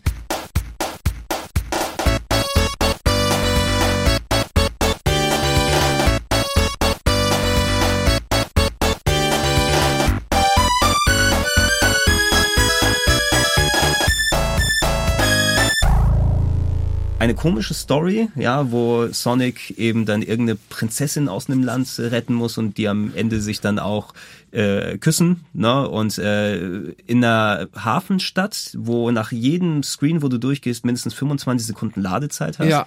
Ja. Und das wussten wir nicht und haben dieses Spiel auf dem Event gezeigt. Und ähm, wir hatten vorher immer eine Demo, die ging komplett einfach in der Stage los. Und wenn du die ein bisschen, also so ein wenig rumgeslidet und wenn du die ein bisschen geübt hast, äh, konntest du das so zeigen, dass das richtig cool ausgesehen hat. Und dann kriegen wir für ein Event in der Schweiz wieder halt eine updated Version. Das ist manchmal ganz gut, ein paar mehr Frames, bisschen mehr gepolished. Und die hat aber immer in dieser Stadt angefangen. Und dann hast du halt so einen 45 Minuten Line-Up-Slot gehabt, wo du halt kurz Virtual Fighter, Tennis, hast immer schön umgeschaltet. Mhm. Ähm, oder die musste die Konsole teilweise sogar neu booten, weil so viele Debugs hattest du nicht. Und dann kam dieser Moment, wo wir in dieser Stadt standen. Und die Leute haben so, also, ja, müssen wir kurz mit, kurz mit dem reden. Und mhm. dann so, ja, wann geht's denn los? Ja. Es ging nie los. Ja, der Einstieg ist ja vor allem nicht nur, dass du mal reden musst, dass die Ladezeiten groß sind, sondern selbst wenn du weißt, was du machst, du musst ja irgendwie diesen, diesem Lichtpfad, der, oder du musst so einen Pfad über so eine große Wasseroberfläche, die du nicht springen kannst, dann durch Adventure-Elemente lösen. Das dauert immer noch auch so 20 plus Minuten. Na, und wenn du dann einmal drin bist, kommst du erst dann überhaupt zum Ingame, was du zeigen kannst. Ja. Seid ihr gar nicht erst, erst darauf gekommen. Und auch selbst wenn man dann in den Leveln gewesen ist, also äh, das Game hatte einfach viele Bugs. Ja, Kollisionsabfrage funktioniert nicht richtig, wenn man den Stick irgendwie in eine Richtung hält, die man nicht halten sollte. Auf einmal springt Sonic durch Wände und taucht unten wieder auf. Es gibt sehr viele Speedruns äh, mittlerweile, wo die Leute einfach diese ganzen Sachen ausnutzen, ja, weil der Wahnsinn hat anscheinend auch Methode äh, mit dabei. Aber ansonsten ist es ja eben diese diese traurige Fußnote, die übergeblieben ist. Der Soundtrack war ganz geil. Der hat mir gefallen war alles, also das war dann, aus meiner Sicht war es halt so, dass du dich dann einfach auf die anderen Sachen äh, fokussiert hast und hast es, ich, viele Sätze endeten mit Ja, aber äh, Ding ist doch total geil. Ja, wir sind für das äh, Spiel und auch für das Line-Up ja nach Japan geflogen und waren bei, ähm, das war für mich ein toller Moment ähm, oder eigentlich für alle war es ein toller Moment. Wir waren in dem Kreativ-Meeting-Raum von Sonic Team, mhm. den wir vielleicht mal irgendwann, ich hatte den schon mal gesehen in der Electronic Gaming Monthly oder so, so ein komplett weißer Raum. So, endlich stehe ich da. Und, ja, dann waren wir da drin und dann gab es da halt die Sonic-Demo. Und obwohl du natürlich bei so einer Demo immer viel dich auf das fokussieren kannst, was gut ist, hast du schon gemerkt, dass es ein äh, schwieriges Projekt wird, auf jeden Fall, sage mhm. ich jetzt mal ganz freundlich ausgedrückt. Das war eine interessante Zeit. Mhm. Ja letzten Endes ja leider nicht so gut aus den Startlöchern gekommen. Sonic in der PS3, Xbox 360 Ära. Ich glaube, äh, Sonic hatte da aber das Glück dann auch, dass zumindest es war ja immer noch rentabel, Sonic-Spiele zu machen. Man kann ja jetzt nicht aufhören, Sonic-Spiele zu machen und gucken, was man dann damit anstellt, dass die Nintendo Wii so erfolgreich gewesen ist. Und da gab es ja auch zwei Games, die konzeptionell ein bisschen anders waren, mhm. mit ähm, Sonic and the Secret Rings und das Black Knight. Ja. Auch, auch noch rausgekommen. Marc, die, hatten wir die damals auch gemeinsam gespielt? Ja, wir haben die auch gespielt, da waren wir auch bei dem Pressevent und haben uns das dann angeguckt direkt. Ähm, hat halt probiert, irgendwas Neues zu machen. Ne? Ich meine, das muss man ja wirklich dann auch ähm, Sega lassen in dem Zusammenhang, dass man probiert, sich ein bisschen dem Markt anzupassen und dann auch die Figuren, wenn irgendwelche Sachen nicht mehr klappen, einfach äh, ja umzu und halt die, es war auch eine jüngere Zielgruppe. Mhm, also ja. wie, und das, die waren auch beide ähm, kommerziell extrem erfolgreich. Aber die Leute, die sich beruflich damit beschäftigen und presseseitig drüber schreiben, die auch schon länger dabei Eine sind. Eine ganz andere Sicht, ne? Für die war das äh, sehr verstörend. Und wenn du auch diesen Leuten, und wir hatten es ja vorhin davon gesagt hast, dass Shadow auch eine erfolgreiche äh, Sache war, für sie, also, nee, das kann ja nicht sein hier, das ist alles ganz schlimm, aber ähm, ja, ähm, da waren wir damals mit Sonic Team, genau, in Deutschland mhm. unterwegs für ähm, Sonic und ähm, die Goldenen Ringe hieß es. Wir mhm. haben sie, glaube ich, komplett lokalisiert. Mhm das war cool, war gut. Aber das ist die Sache auch, was, was bleibt dir denn übrig? Also Sonic ist halt wirklich immer, alle erwarten dann wieder ein 2D-Spiel oder so nach einer gewissen Zeit und ähm, wenn das für Kinder, also für, ich fand es für Kinder, ich habe es auch für eine Kinderzeitschrift damals getestet und ich fand es halt wirklich für Kinder ist es einfach geeignet gewesen. Mhm. Ob ich das persönlich jetzt super geil fand oder mir lieber ein 2D-Sonic vorgestellt hätte, darum ging es ja gar nicht. Es ging ja nur darum, ob es für die Zielgruppe passend ist. Und für Kinder war das auch mit dem Schwert und so, das war einfach echt cool, mit kleinen Quicktime-Events noch dabei. und Ein bisschen rumgefuchtelt, ja. aber das ist natürlich schon ähm, das, das war ja bei Sonic 1 so krass, wenn wir wieder ganz zurückgehen, auch die Präzision, wie die Level gebalanced waren, mhm, obwohl du ja. da mit einer Heidengeschwindigkeit durchgeknallt bist, du bist irgendwie immer da wieder gelandet und das konntest du steuern, das war ja nicht geskriptet, also mhm. du bist da gelandet, das ist immer irgendwie, du bist nicht ins Nichts geflogen oder hast dich da nie richtig drin verloren, ja. du bist vielleicht mal wo hängen geblieben und also ein extrem präzises Spiel, wo Timing und Frames und alles extrem wichtig sind. Und dann machst du halt so ein Fuchtelding draus. Und ja. das hat einfach viele vor den Kopf gestoßen. Mhm.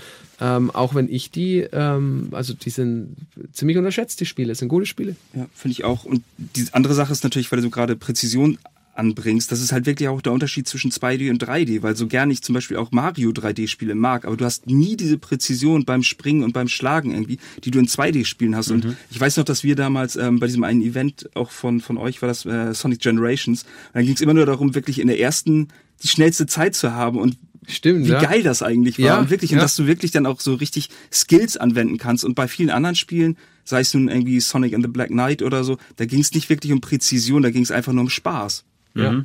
Und da auch viel storymäßig hat man sich ja auch einiges getraut für die Leute, denen die Story dann wichtig ist. Diese ganzen Running Gags von wegen, wa- warum mag Sonic nochmal Chili Hot Dogs? Das ist irgendwas aus einem Comic gewesen, aber so ein Futter, der weiß ich noch im Intro von ähm, Sonic and the Black Knight. Das ist auch ganz witzig. Äh, ich habe damals den TV-Beitrag dazu gemacht für Game One und wir hatten damals unseren, äh, unseren äh, Stammpsychologen Michael Thiel hier da und ich habe ihn Sonic psychoanalysieren lassen. Also gesagt habe, hey, schau dir das mal und da hat er mir dann eben dann so O-Töne gegeben und der, der eine Satz, der mir hängen geblieben ist, war, warum läuft Sonic so schnell? Läuft er vielleicht von seinen Problemen weg? Ja. Naja. Das Es wurde ja- dann ja irgendwann auch, ähm, das war sicher eine Mischung aus, nicht jetzt speziell auf dieses Beispiel gemünzt, aber ähm, aus den Standards, an die man sich gewöhnt hat und an die Glorifizierung, das man ja gern so macht, der vergangenen äh, tollen äh, Zeit, wurde Sonic-Bashing ja auch äh, dann so hip. Immer so, ja, lass den doch mal, Sonic ist doch tot und immer wird der noch weiter und also was, das war alles so schlimm. So schlimm war das gar nicht. Also ich will jetzt nicht hier mich hier hinsetzen und sagen, ich verteidige das Der jetzt. Apologist. Ja, also deswegen, ich brauche mal über Sonic 2006 braucht man nicht, braucht man nicht reden. Ähm, aber es war dann auch so, das hat, es war teilweise echt ein bisschen, ach Gott, wieder ein neues Sonic, äh, beerdigt das Ganze doch endlich mal. Äh, Das kann ja nicht mehr funktionieren. Da habe ich gesagt, wenn du wüsstest, wie viel äh, Geld mit so einem Sonic verdient wird und wie Kids äh, gerade die Sonic-Fernsehserie lieben, wie gut sich das Merchandise verkauft, wie Leute sich immer wieder aufregen, dass es in Deutschland nicht genug Sonic-Spielzeug gibt. Ich glaube, ähm, du überreißt nicht ganz, äh, wie groß die das Sonic-Brand tatsächlich ist und äh, dass es nicht mehr nur die Spiele sind und dass ja, die Qualität war schlechter. Es gab, es gab schlechte, wirklich schlechte Sonic-Spiele, aber dass man dann prinzipiell immer gleich gesagt hat, oh, die sind alle schlecht, das war teilweise echt ein bisschen anstrengend. Kann ich mir von PR-Seite auch extrem Ja, früher war alles besser. zu kommunizieren. Ja, viel war viel war besser, aber manches geht nicht mehr und manches willst du nicht mehr und ähm, ja.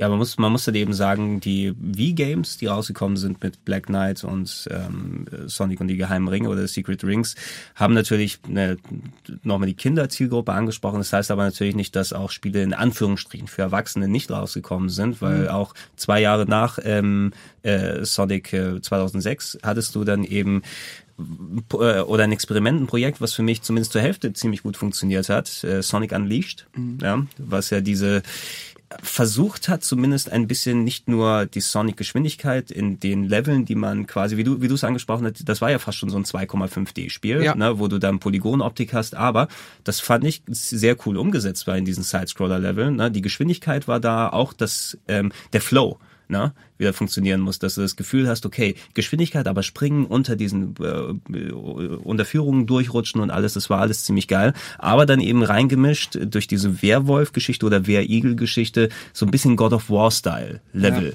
ne, die es aber für mich dann leider nicht ganz so gerissen haben. Ja, den Test hatte ich damals ja für, für Game One gemacht. Und ich weiß noch, dass es halt wirklich so ein. Einerseits hat man sich gefreut, weil die 2D-Level halt wirklich richtig geil schnell waren. Die haben echt Bock gebracht. Die, die Endgegner waren super inszeniert. Das hat richtig, richtig Spaß gebracht. Das Problem war einfach, dass ähm, diese Lauflevel waren so gefühlt fünf Minuten lang und die äh, mit dem Warehawk waren irgendwie gefühlt 40 Minuten lang. Und dann klopfst du halt dazwischen. Das war immer so ein bisschen so, du musst dich dadurch durchquälen, damit du halt wieder ein cooles Jump-Run-Level spielen kannst. Und ähm, ich weiß noch, dass ähm, für den Beitrag hattest du aus UK, glaube ich, ein Sonic-Kostüm Oh. angefordert für uns. Oh, da oh. musste ich dann reinschlüpfen und musste dann irgendwie in Eiseskälte dann draußen in den komischen hautengen Kostüm dann rumlaufen. Das war alles nicht freigegeben. Was für ein... Oh Gott, dann hoffe ich, das, das, das hört niemand, aber... Nee, nee, das passt schon. Ähm, das war auf jeden Fall wirklich total geil. Und dann haben wir auch so ein, so ein Dating-Kram noch gemacht, irgendwie dafür, für den Beitrag. Und das ist ich- ziemlich lustig. ja, Also wer den noch, findet, du, du, du hast geschauspielert für die letzte Reihe im Amphitheater. Das waren alles große Bewegungen mit den Händen und die Hand an den Kopf und alles. Da hat dann äh, das waren die Kollegen von äh, Dreisat, die Valentina hat da auch mal einen Be äh, Beitrag gemacht. Ich meine, das war für Sonic Generations. Mhm. Und da war es auch so, dass alle den Sonic halt immer dann schon geärgert haben und da hat sie das nochmal ein bisschen, das Ganze potenziert, von wegen Sonic ist doof und Sonic ist nicht mehr cool. Und da war auch das Sonic-Kostüm und es war in der WG und er war halt nur rumgesessen und dann hat seine Miete nicht bezahlt. Dann haben sie noch verprügelt mit einem Kissen voller Seife und das haben. war aber so arzi-fazi aufgezogen, genau, der ja. Beitrag, ich weiß. Ja, und am Ende wurde aber dann mit Sonic Generations alles gut. Ich glaube, es war Sonic Generations, ja. Oder wie Ja. seinen Titel vergessen. Wir, wir kommen auch gleich zu Sonic Generations, äh, aber noch, es gibt noch ein, zwei Titel, die wir noch mal ein bisschen ansprechen müssen.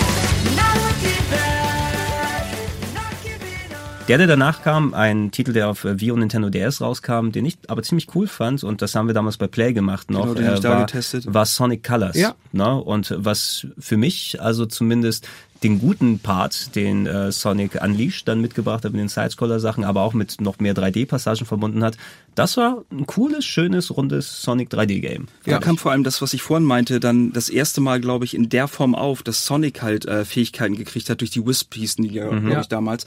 Und das hat das Spiel echt total nochmal aufge, aufgebohrt, weil dadurch hat es wieder irgendwie Spaß gebracht, die Level unterschiedlich zu spielen. Die waren irgendwie auch vom, vom Design her waren die ein bisschen eher wie die alten Sachen, auch von den Welten her waren die ein bisschen Stimmt, so du konntest dann im Boden da rumbohren, rumbohren und da dann noch durch, ja. verschiedene Sachen einsammeln. Das war echt richtig, richtig umfangreich. Und man konnte auch die Level auf unterschiedliche Weisen spielen. Also das war wirklich eigentlich der Schritt in die richtige Richtung. Und wer hat denn immer die Handheld-Versionen gemacht? Wer war denn der Entwickler? Ich weiß den Namen gerade nicht mehr. War es Dimps? Das Genau, Dims, doch, ja, Die haben, glaube ich, auch Colors gemacht. Ähm, Korrigiere mich jetzt. Ähm, die äh, inhaltlich ganz andere. Ähm, Es war anders als zu dem, also das DS-Spiel Ja. war einfach nicht nur ein Port, sondern es war ja, inhaltlich anders. separat entwickelt und Du hast fand auch die, andere Level da drin. Genau, ne? fand die echt, fand die echt gut. Ja.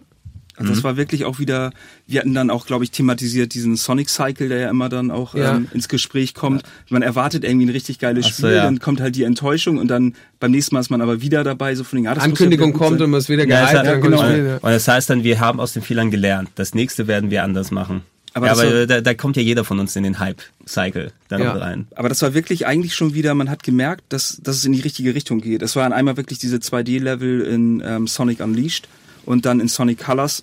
Es, das war irgendwie der richtige, der richtige Weg. Also da hat man, da konnte ich das nicht nachvollziehen, dass alle Leute mal gemeckert haben und gesagt haben, Nee, so, da war es schon, Sonic ist da, voll scheiße. man wollte es nicht mehr. Da war es wirklich in dem Zeitpunkt, das war auch für mich sehr frustrierend, da wollten es die Leute einfach nicht mehr gut finden. Jetzt schickt er uns schon wieder einen Sonic.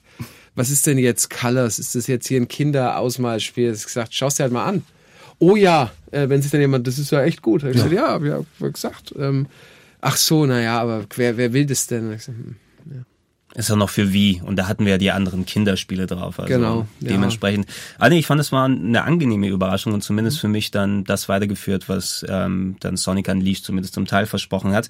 2010 ist das äh, Sonic Colors rausgekommen. 2010 war auch das Jahr für ähm, ein Spiel, was unter dem sogenannten Namen Project Needle Mouse dann äh, in Entwicklung gewesen ist und sich dann endlich herausgestellt hat, wir lagen all die Jahre falsch. Sonic und Knuckles war nicht Sonic 4, sondern es gab Sonic the Hedgehog 4 Episode 1. ja. Erzähl mal was dazu, Fabian. Naja, das, so viel gibt's da eigentlich gar nicht dazu ähm, zu erzählen. Also man hat halt gedacht, man macht mal wieder so einen Retro-Reboot und macht's allen recht und kombiniert das Beste aus der Marktforschung äh, in ein tatsächliches Sonic 4. Komm, wir setzen es einfach fort, tun so, als wäre das zwischendrin alles nicht gewesen und alle sind glücklich und drücken eben relativ stark über das ganze Project Needle Mouse, was ja dann auch absichtlich so kommuniziert wurde, dass es so hieß. Das ist jetzt ja kein geheimer Leak gewesen. Ähm, und ähm, hat aber irgendwie dabei nicht bedacht, dass man damit eine unfassbare Erwartungshaltung ähm, schürt oder quasi jetzt kommt ein Sonic 4 und das war alles gar nicht und ähm, da, also ich sage, da konntest du eigentlich nur scheitern, egal was es wird. das Und haben wir gar nicht irgendwie thematisiert vorher, ne, wo es dazu kommt. Das ist ja Mr. Harinezumi, also dieses Mr. Niedelmaus, wo das kommt. Das kannst du ja mal ganz kurz irgendwie erzählen. ich weiß das gar nicht mehr. Die, da gibt's ja 600-seitige Abhandlungen, was genau und wer überhaupt und in der Findungsphase von Sonic. ähm, Genau, also dass es aber der Charakter war, wie Sonic praktisch am Anfang hieß. Das genau, haben wir gar ja. nicht gesagt. Ja, ja, Mhm. schon. Ach so, ja, ja. Aber wie es alles da drauf kam und es hin und her und warum es dann Sonic wurde, ich glaube, das ist alles ganz gut dokumentiert, aber ich weiß es selber nicht mehr auswendig. Aber ja, genau. Also Project Needlemaus war es, bevor Sonic war Mhm. und die Fans wissen es natürlich. Und in dem Moment, ähm, wo du dann das Ganze äh, ankündigst, ähm, dann drehen die alle durch. Und ich weiß nämlich noch, wir haben dann auf einem Event in den USA das war so ein, nicht PAX, aber es war irgend so ein, so ein größerer Gaming-Event. Da haben die am Ende immer mit, die hatten irgendwie tausend Leute dann da, am Schluss auf ihrem Community-Event. Und da haben die ähm, zwei Titel gespielt, die besten, und dann gab es einen Überraschungstitel. Das war meistens eben ein unveröffentlichter Titel.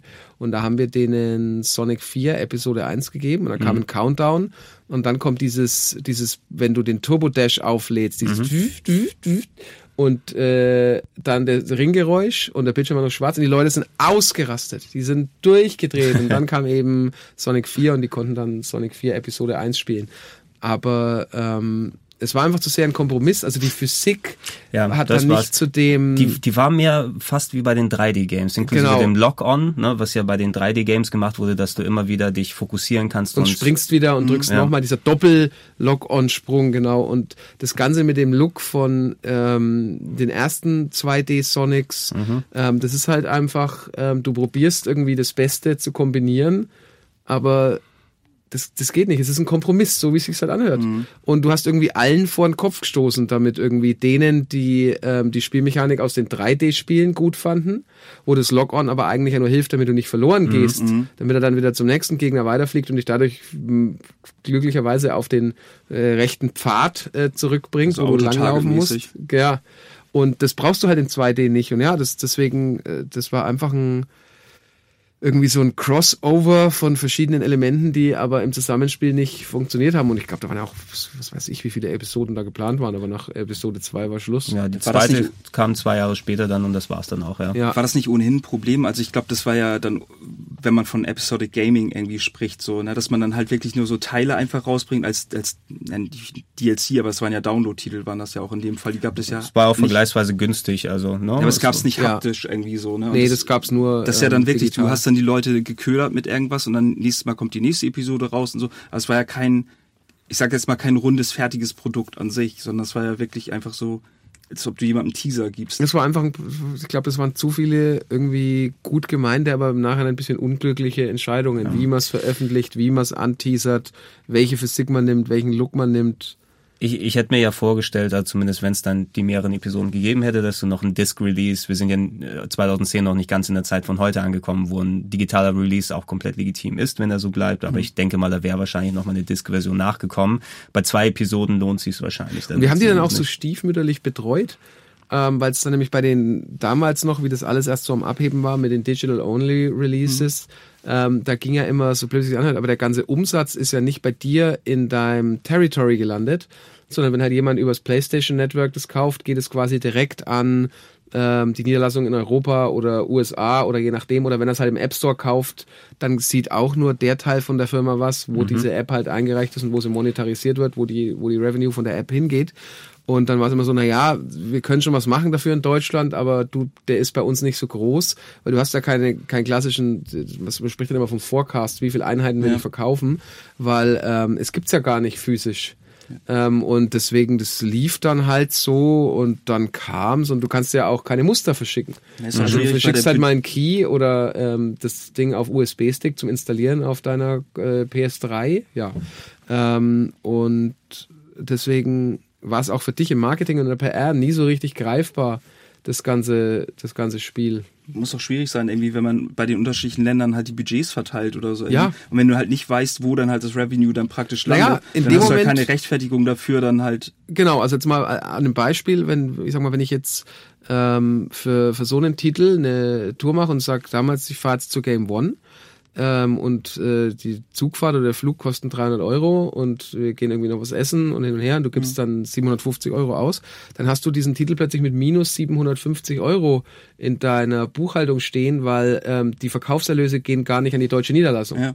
Die gehen nämlich an die europäische oder an die amerikanische und das macht es dann irgendwie schwierig. Und da war das auch noch nicht so das Riesenthema Download Only. Download Only wurde dann noch dazu in der Zeit oft so als, äh, ja, das ist eh nicht gut wahrgenommen. Das war in der Anfangsphase, ganz so, oh, der kommt Download Only. Äh, bis man dann mal gemerkt Ja. hat, dass das manchmal wirklich Sinn ergibt, war so, oh, oh, in Ja, Sonic wegen, ist- ist Episode nicht gut genug für ein 1, Retail äh, reicht's wohl ja. nicht für ein, für ein Boxed Product. Ähm, schwierig.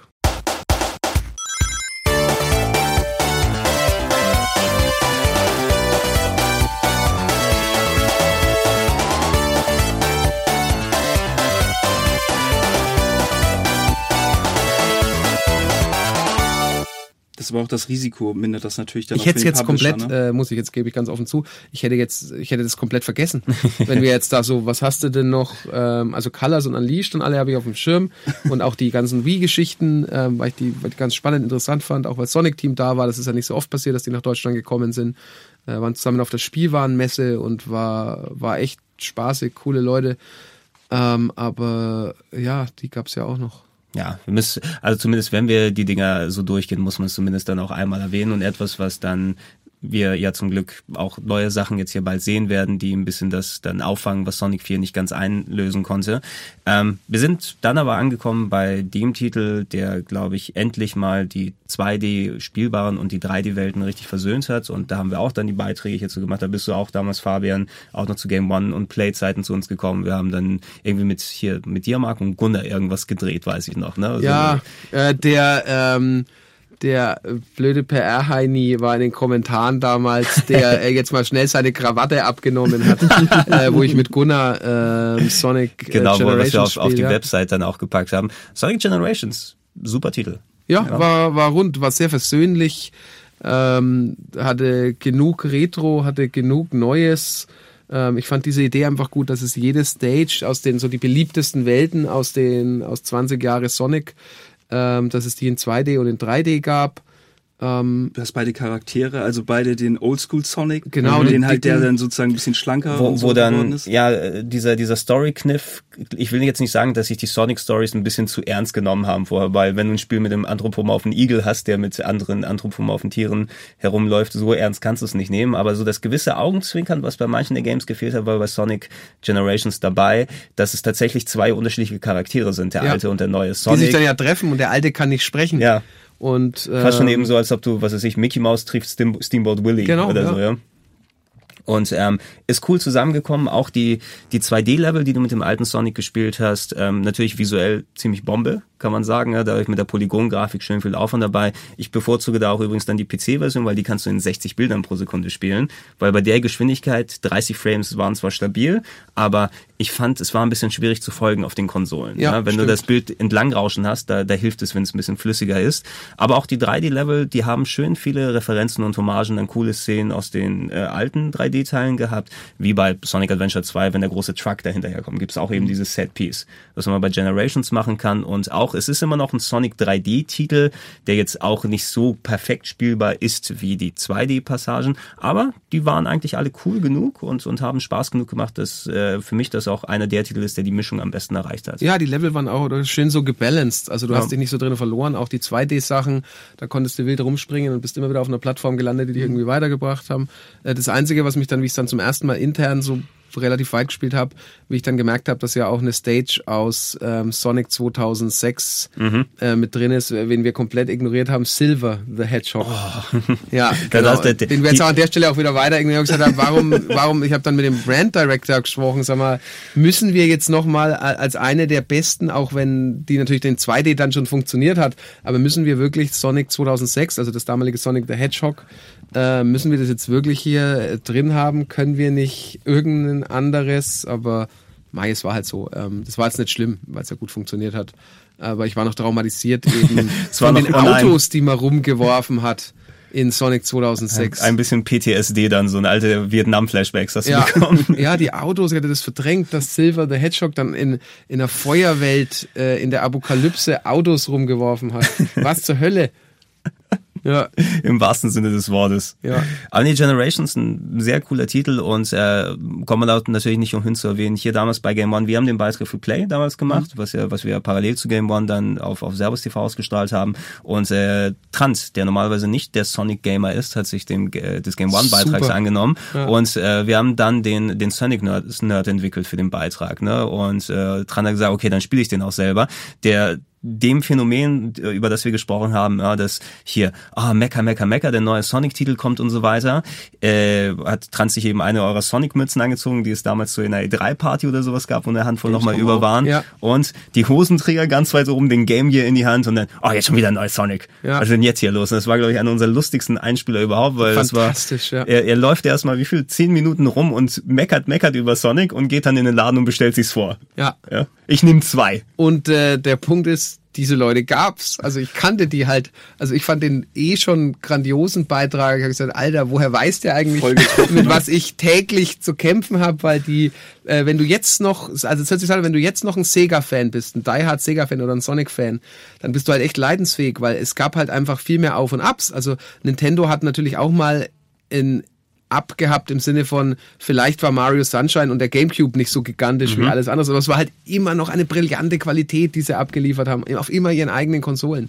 Aber wenn du diese ganzen nach Ausschläge nach oben und eben auch nach unten alle mitgenommen hast, dann wirst du genau so ein äh, Sonic-Fan. Ist ein bisschen wie HSV-Fan sein, ne? Genau, ja, naja gut, das hat sich ja bald erledigt. Das hat sich ja wirklich bald erledigt.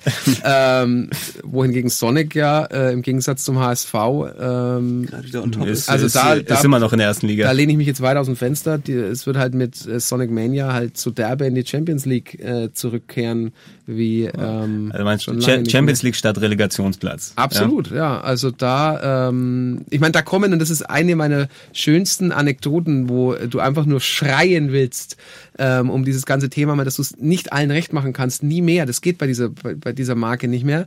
Sonic CD von Christian Whitehead, was wir erwähnt haben, kam dann eben raus für iOS.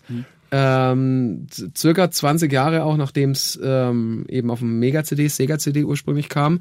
Richtig guter Port, eben mit Japanisch, Englisch und die Menüs geil gestaltet und alles neu gemacht und überarbeitet und verbessert. Und eins der ersten Reviews im deutschen App Store, ein, ein Stern, miese, was für ein, nicht scheiß, aber miese Pixel-Grafik wie vor 20 Jahren. und ich saß so davor und gedacht, entweder der geilste Trolle, dann habe ich mir gedacht, nee, nee, nee, das ist Einfach, leider, einfach nur Assi. der hat sich's jetzt gekauft, für, das hat damals 4,99 oder so gekostet. Ähm, und jetzt ist er enttäuscht, dass das miese Pixel-Grafik wie vor 20 Jahren hat. Oh Mann, ich, äh, ich, hab, ich war einfach da gesessen und ich glaube, hab, innerlich habe ich geweint. Aber, und das wird auch bei Sonic Mania sicher auch einer reinschreiben, ähm, das ja noch nicht veröffentlicht ist, aber ich bin mir sicher, da kommen die ähm, enttäuschende Pixel-Grafik. Düdeliger Düdelsound. Mhm. Ja. Kannst ja, also wenn wir eh schon bei dem Thema sind, äh, Sonic Generations war ja das Spiel, womit man das 20-Jährige von Sonic Ja. gefeiert hat und war ja auch ein sehr schönes Ding, um das dann dementsprechend zu würdigen. Ähm, Sonic Mania, ist es das offizielle 25-Jahre-Spiel oder ist es das Das wurde Project? im Rahmen des 25-jährigen Jubiläums, das ansteht, wurde es ja zusammen mit einem anderen neuen Sonic. Ähm, also Genau, es ja noch Project. Sonic 2017 ist Genau, äh, wurde es ja angekündigt, ähm, aber es ist jetzt nicht das offizielle 25 Jahre Sonic, sondern es erscheint im Rahmen, Im Rahmen des äh, 25-jährigen Jubiläums. das ist ein ja. bisschen sowas wie das Year of Luigi. ja, kannst, ne? genau, so kannst du sagen. Ja, Super Luigi U. Aber der, also da bin ich äh, der Hype. Also ich finde den Trailer von Sonic Mania. Der, der Trailer, der Trailer ist Hammer. Ich habe wahrscheinlich auch noch die Musik noch mal kurz hier reingepackt. Also ähm, ich bin auch nicht mehr so leicht zu flashen, eben weil man ja schon so viel gesehen und erlebt hat, was so die Videospiele dann angeht. Aber das hat so richtig die richtigen Knöpfe bei mir gedreht. Ne? Der Look ist cool, ja, die äh, Ehrfurcht gegenüber den den klassischen Elementen sozusagen. Also als ich auch da die spielbare Demo gesehen habe, die stimmt auch. Ne? Es fängt an wie die klassische Green Hill Zone Ja. und auf einmal expandiert das alles. Ähm, neue, teilweise angepasste Animationsphasen, neue Moves, die dabei sind und eben ich finde, wenn du so ein altes Franchise hast und dann immer noch interessante Ideen, was Leveldesign oder sowas angeht, da war Mario Galaxy das beste Beispiel, ne? Wo einfach jeder, jeder Level vollgestopft war mit, ach, was ist, wenn wir an der Decke laufen und dann die Gravitation irgendwie ändern oder so. Also mit kleinen Elementen auf einmal wieder was komplett Neues gemacht hat. Das die, das Gefühl bekomme ich momentan von Sonic Mania, ne? dass dann Und in den richtigen Stellschrauben gedreht Ja. wird und dann wirst du auf einmal, da geht ja doch noch was. Und so viele schöne kleine Anspielungen schon jetzt in den Leveln, die äh, bislang gezeigt werden, wo du halt die Sega Sonic, äh, wie es ja damals hieß, aus Japan und der kleine Daytona Truck, der drin steht und ohne das aber zu sehr künstlich äh, da so reinzuzwängen, das, das wirkt alles jetzt schon sehr rund und äh, und stimmig. Ich glaube, es ist tatsächlich mein, ähm, sage ich gerne, es war so mein Lieblingstrailer. Vielleicht auch, weil er mich einfach am meisten überrascht hat und ich so ein bisschen gedacht habe, na mal schauen, was ich habe ihn einen Tag vorher erst gehabt, äh, bevor er rauskam, einfach äh, für Pressezwecke. Und habe gedacht, mal schauen, ob es am Schluss dann ob irgendwas passiert, ob er eine Frau küsst. Und äh, ich war einfach sehr Den Moment niedermacht ja, verdammt. ich war einfach sehr glücklich und du hast auch an den Reaktionen gemerkt, ähm, egal auf welchem YouTube-Kanal er dann irgendwie bei Sony war er drauf und natürlich auch bei Sega. Ähm, das waren einfach alles sehr, sehr glücklich. Und dann muss ich fragen, wie oft hast du dir denn diese letzte Animation angeguckt? Und so, hey, brauchst nicht fragen. Also, das ist, ähm, ja, ist schon gut.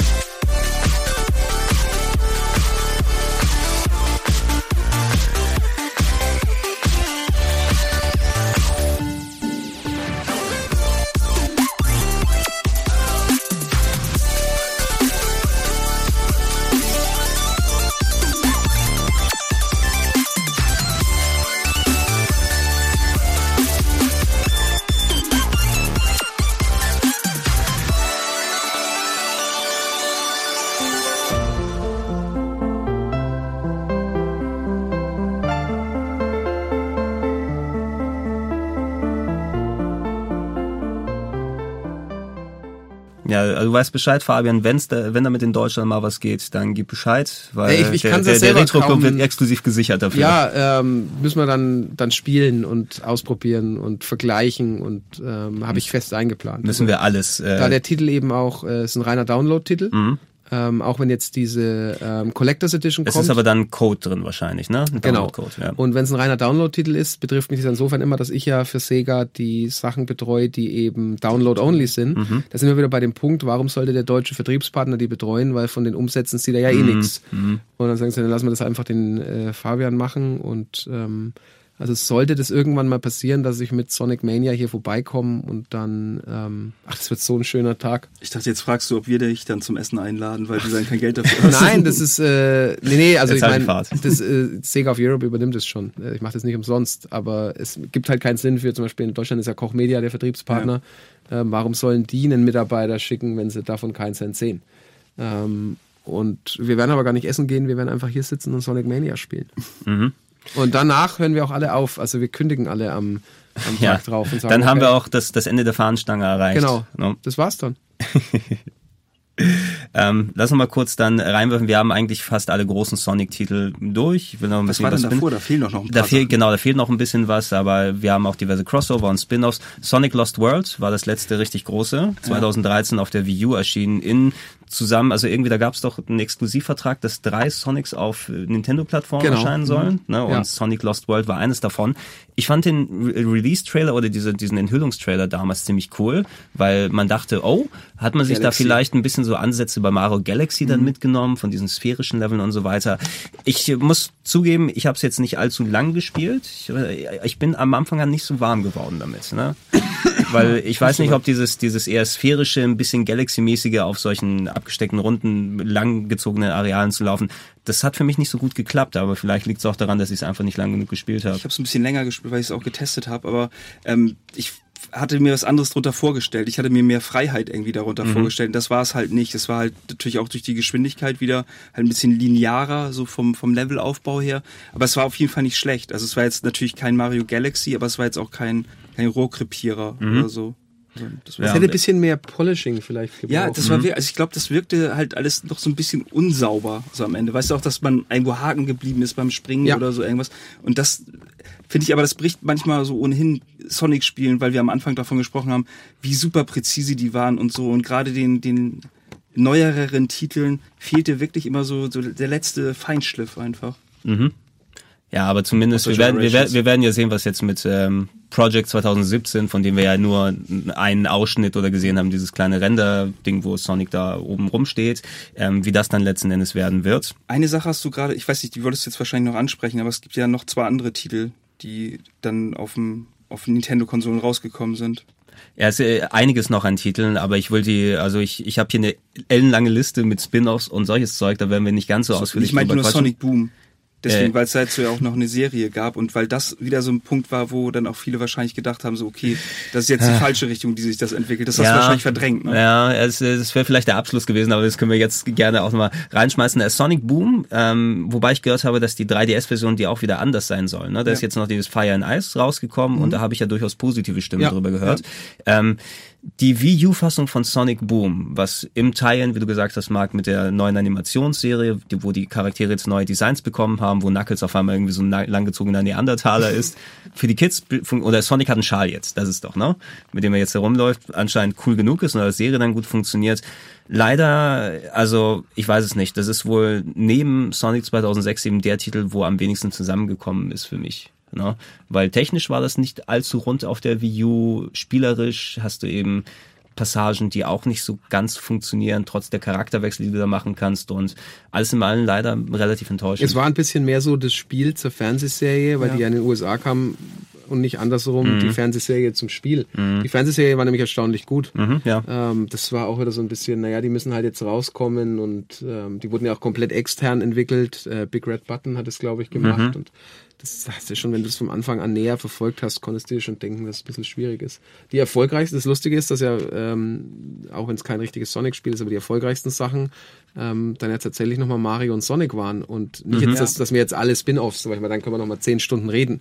Aber die haben auch für die Marke, wo wir gesprochen haben, von Sonic nochmal extrem viel Positiv was getan. viel getan. Ja, dann war das plötzlich wieder, ich meine, Mario steht ja eh außer Frage. Ja. Aber das war, da hat die Sonic-Marke extrem profitiert von den Mario und Sonic. Ja, es war, äh, also äh, gehören ja auch zu den meistverkauften irgendwie mit auf der Ja. Wii U. Da hast du ja auch irgendwie so 10 plus Millionen. also gerade auf Wii war das ja, Ja, gigantisch. Äh, genau, auf das der, erste, auf der das Wii. ging- Ich habe damals auch den Game One Beitrag gemacht, als es dann rausgekommen. Sind wir auch in die Turnhalle gegangen, haben dann Action dann angestellt. Aber für so ein Track and Field äh, Sportkonzept Olympia Games gibt's natürlich immer wieder, aber dass du dann das große Zusammentreffen von Mario und Sonic und eben auch die reiche Geschichte an Charakteren hast, die gegeneinander antreten können, in coolen Minigames, ne? Und äh, viele unterschiedliche Sachen, die mal gut funktionieren und mal nicht ganz so gut, aber man kann ja auswählen, welche man macht. Ähm, hat super viel Spaß gemacht. Das auch. hat das auch ein bisschen positiviert, weil wir sonst ja immer von, ich sag den Begriff jetzt einfach mal von Sonic and his shitty friends irgendwie reden, dass es da wirklich so ist, dass du halt einmal die, die Nintendo-Charaktere hast, dann die Ja, ich Sonic-Charaktere. war, ich war kurz eingeschlafen. Was hast du gesagt?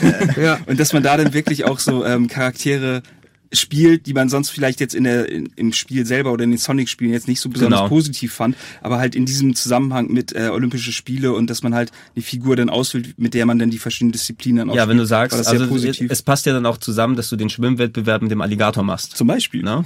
Das ist dann und und die die Dinger sind ja auch gut designt und die Charaktere haben da gut zusammengepasst. Also du hast auch oft genug Olympia, um das zu machen. Wie viele wie viele gab's? Es gab das Ur das es Urgame auf der Äh, Wii, Peking, Peking dann London. London und ein Winter Games, Rio. ne? Äh, Achso, nee, es gab ja noch eins. zwei ähm, Winter gab's. Genau. Ja, ja, da, wir haben jetzt eins vergessen. Und ist es nicht so, dass bei den DS-Fassungen oder 3DS ja mittlerweile dann auch Disziplinen teilweise Sochi. anders waren? Sochi ja, dabei, Ja. Russland.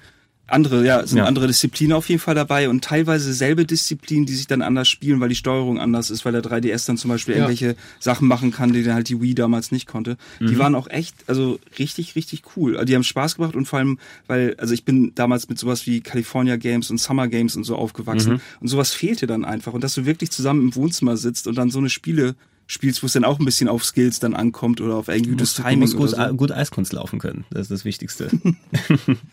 Ja, aber die, die, die haben gut äh, funktioniert. Ich verfolge die heutzutage nicht mehr ganz so aktiv, weil ich habe meinen sozusagen Multiplayer Sonic und Mario Phil schon bekommen damals mit den alten Sachen.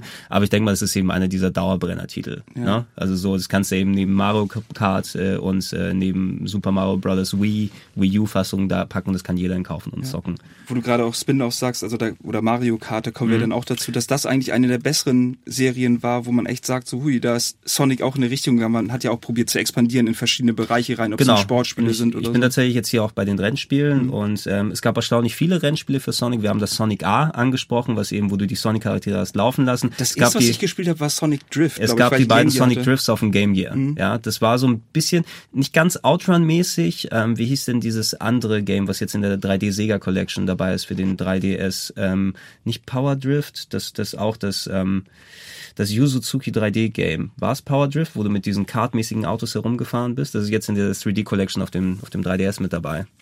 Das solltest du wissen. Nee. Ich muss nochmal gucken, da nee, hat mich wieso sollte Sonic. ich das wissen? Ich weiß es nicht. Ich glaube, es hieß Power Drift oder so. Mein liebstes Sonic, das war die Game Gear äh. Das Ja, Game das, Gear. das war vor allem Mhm. so geil, weil alle haben dann natürlich Mario Kart und so gespielt und dachte man sich so geil, auf dem Handheld jetzt auch so ein Spiel, das ist ja voll cool. Und ähm, ich fand's auch echt ja, war, war gut.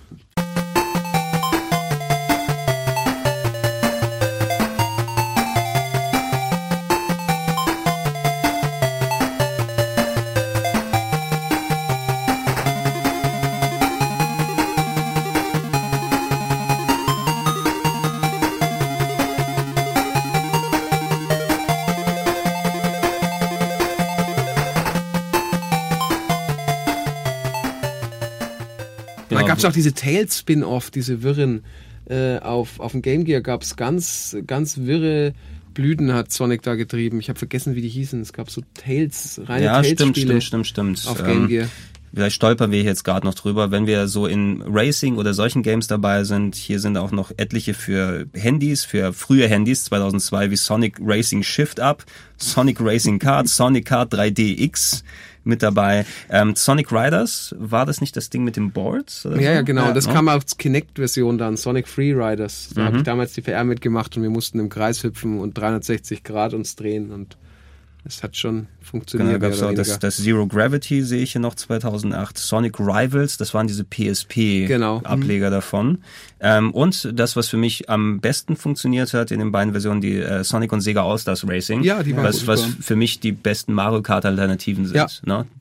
Ähm, einfach viele Sega-Properties mit dabei, coole Streckendesign, viele Varianten, was die Vehikel angeht, so diese Level, wo du fliegen musst und dann fahren musst und alles. transformed ist das gewesen. Transform, Ja. genau das Transform, wo sich das dann umwandelt. Ähm, PC-Version ist auch top. Die wird mittlerweile ja auch sehr häufig günstig dann verkauft. Ja. Und wenn jemand das nicht bei sich bei Steam freigeschaltet hat, das kann ich immer empfehlen. Das ist echt ein Top-Game. Übrigens, die roten Schuhe sind von Santa Claus inspiriert. Santa Claus. Was, was, was war, es dann, war es dann Michael Jackson, dass, dass er so schnell Das tanzen die kann? Schnallen sind da drauf. Wir hatten das im Reload. Also der Designer hat es in deinem schönen Buch, in dem ich gerade noch mal so ein bisschen geblättert habe, weil es echt toll ist. Und der hat direkt gesagt, nee, das war Santa Claus. Mhm. Auf die Frage hin auch, ob dieses Weiß-Rot-Blau denn mit Westen und Amerika, hat er gemeint, nee, es war nicht seine Intention, dass es quasi die Amerika-Farben sind und die, das ist einfach ein Zufall, aber die Schuhe sind vom Nikolaus, ins, also von Santa Claus inspiriert. ich weiß Ja. nur noch, irgendwie aus make dem make Sonic great again. dass Ja. Sonic das erste Mal, glaube ich, in diesem Red Mobile, irgendwie in diesem Arcade-Game vorkommt, dass er irgendwie an so einem Spiegel da irgendwie Genau, da hängt, Ah, ja, das ja, muss ja, ich genau. genau. Capturen Rückspiegel. Ja. dafür. Das war auf der Gamescom, der Automat übrigens gestanden vor zwei Jahren Ja? auf der Branchenparty. Und dann habe ich, ich habe noch ein paar Bilder gemacht, wie Sonic da ja, bommelte. Super. Ja, keiner hat's verstanden, aber für mich war es ein toller Ja. Moment. In, in Richtung Arcade Games übrigens, Sega Sonic hatten wir angesprochen. Es gab ja auch dieses Sonic the Fighters, was dann Ja. auf etlichen AM2 Collections sogar, gesammelt ne? ist. oder AM3, AM2. Ähm, lass mal gucken. Ist es AM2? durch Ja, die AM2 Fighter hat's machen, gemacht. Ja, Ähm, was ja dann auf eine, einer der diversen PS2 Collections, glaube ich, war es. ja genau. Gamecube war es auch, ja. War so ein bisschen, ich habe es nur ein bisschen gespielt, ist ein interessantes Novum gewesen, wo, aber jetzt nicht, wo du sagst, das ist der Fighter schlechthin. Mir kommt so ein bisschen vor wie so ein Prototyp, so, hey Leute, wir machen mal übers Wochenende was. Das meine ich jetzt gar nicht so sehr abwerten, weil AM2 natürlich Mhm. coole Sachen macht, aber es ist schon schwierig. Es ist schwierig mit dem, mit dem was auch so. Also ich habe nichts gegen so ein bisschen schrägere Prügler, was was nicht dem Standard entspricht. Ich mochte Fighters Megamix auf dem Saturn sehr gerne, wo Aha. du ja mit der mit dem Daytona Auto gegen die Palme aus Witcher Fighter gekämpft hast.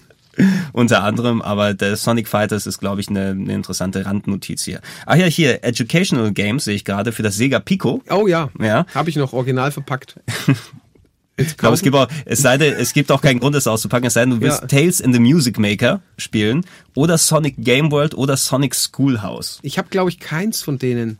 Ähm, aber ja, äh, Sega Pico. Ja. Ja. Ähm, hier haben wir diverse Spin-offs und da sind ein paar coole Sachen dabei. Eins meiner Lieblings ist äh, Dr. Robotnik's Mean Bean Machine. Ja. super. Kommt Sonic natürlich nicht vor, ist ja Puyo Puyo, eigentlich die Puzzlespielserie, die mittlerweile ja auch hierzulande unter Puyo Puyo läuft. Äh, aber dann hatte man das eben auf Sonic gebrandet, die Charaktere ausgetauscht gegen Sonic-Charaktere und ja, ähm, ist ein Top-Puzzle-Game. Ne? Gibt's ja auch mittlerweile in Kombination mit Tetris sogar. Ne? Jetzt äh, äh, bitte erwähne aber auch noch Sonic Spinball dann, wenn wir Das wäre das nächste. Dann Sonic gut. Spinball, was dann den, den kleinen Minigag mit den, äh, wo Sonic als Pinballkugel in Sonic 2 benutzt wurde, zu einem ausgewachsenen Spiel gemacht hat. Ähm, hat ein bisschen geruckelt auf Mega Drive, weiß Ja. ich noch. Ne? Also da, Aber da war egal, Sonic als Flipperkugel, Casino Zone. Es, pass, es passt ja perfekt. Ne? Ja.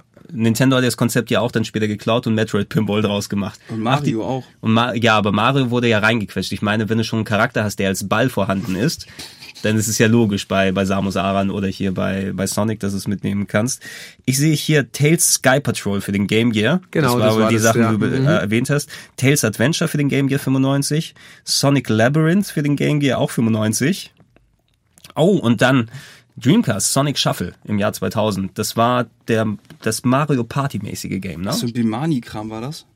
Ja, so ein bisschen. Es sollte so die Mario Party-Alternative, glaube ich, werden für Sega, ne? Achso, nee, Ma- Bimani, Entschuldigung, ich habe eben was völlig anderes im Kopf gehabt. Hat ja gut geklappt. Hat der, hat, Ich habe diese, hat äh, diese ganzen. Tales Game Gear Spiele, die habe ich mal in so einem Münchner, äh, Sega hatte ja sein Büro in München, also Sega war ja dreimal in Deutschland und das letzte Büro, das dann äh, 2012 zugemacht wurde, war in München. Und da war um die Ecke so ein Spieleladen und habe ich diese ganzen Game Gear Tales Spiele gesehen, wo Mhm. ich selber nicht so genau wusste.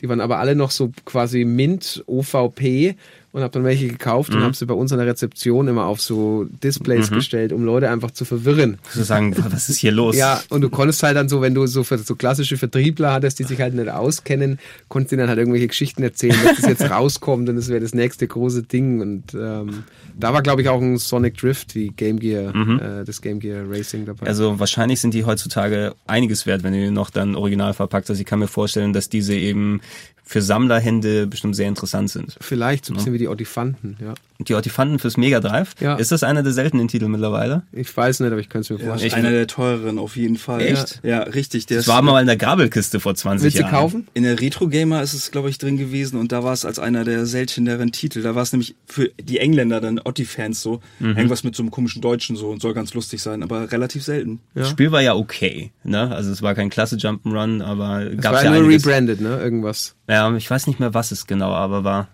Aber ich habe auch Rolo to the Rescue gespielt, was weiß ich. Ja, Also- aber Bock schwer.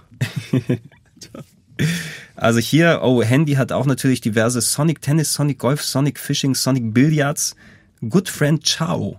Oh, natürlich, die, Die Ciao. Chaos vergessen, ja, die die man ja Chaos bei, so Oh, bei Mann. Sonic Adventure, ich habe mir auch dann VMU natürlich geholt und dann die Chaos aufgezogen. Ne? Und bei Sonic Adventure 2 gab es ja auch dann mehr, mehr Geschichten, Fällt damit mir ein, ich muss beim Carpador noch 400 Bonbons füttern.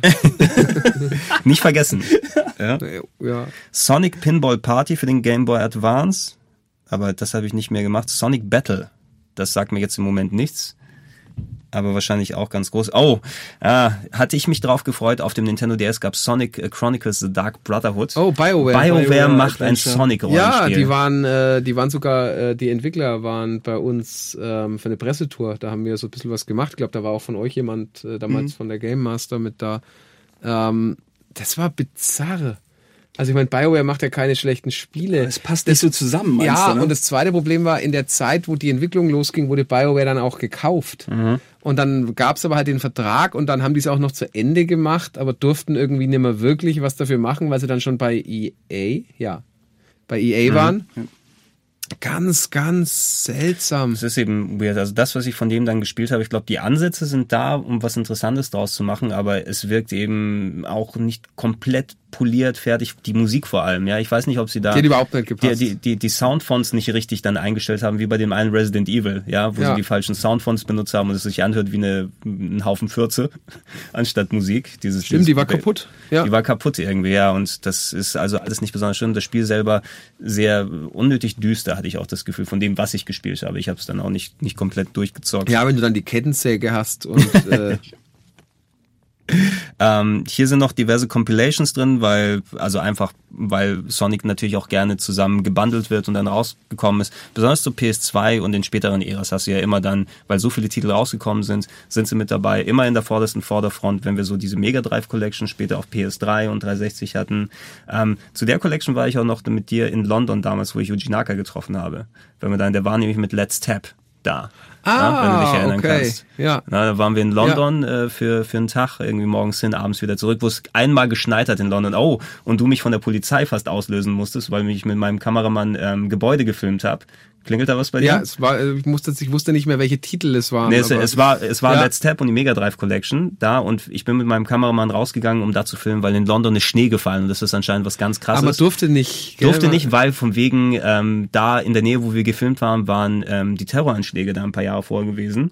Und ähm, anscheinend steht das so unter Verdacht, äh, dass man vielleicht nicht für irgendwelche Terrorsachen dann die Gebäude dann filmt. Und äh, du und deine Kollegen mussten uns dann quasi mit, von der Polizei nicht, also die haben uns nicht abgeholt, aber mit denen nochmal unterhalten und sagen, nein, nein, das ist schon für, für solche Zwecke. Aber war cool, den Yuji Naka mal zu treffen. Stimmt, da waren wir in diesem komischen, war das nicht so ein spaciges? Das war genau so eine spacige Location Ja, genau. mit so dann separiert durch diverse Vorhänge, wo wir da waren. Und äh, Yuji Naka hat mich dann mit diesem glatzen Let's Tap Männchen verglichen. Weiß ich noch.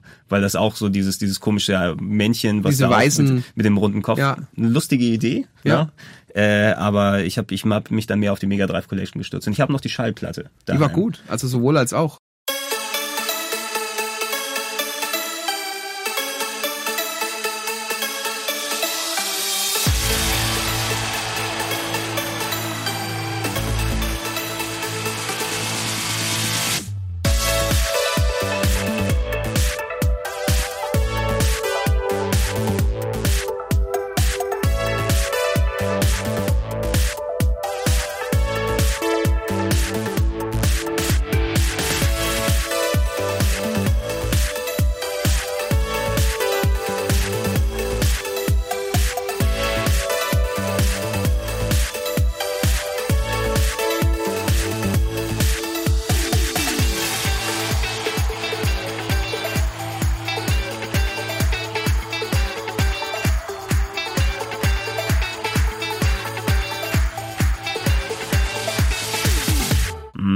Auch, da bin ich Ja. dir auch noch ewig für dankbar. Deswegen, ich habe auch meine Sega-Tasche mit. Meine ist, glaube ich, eine der wenigen, die noch ganz heil sind. Ja, aber du hast das die war- hässliche. Was? Ich, Ich- schimpf- beschimpf dich da ja immer. Was meinst du denn? Na, das war von allen die schlimmste. Es gab ja vier oder fünf Varianten von Ja, der was meinst du, Tasche. warum ich die benutze? Die anderen sind alle noch eingepackt im Schrank, verdammt nochmal. Okay, sehr gut. Deswegen, die mit Orange habe ich noch, ich habe die mit Blau und ich habe die schwarze. Ich Genau, hab, die glaub mit Orange ist die, Das ist die beste. erste, ja. Ja, ich habe nur ich, die die blaue. schön noch verpackt. Ich habe die blaue daheim.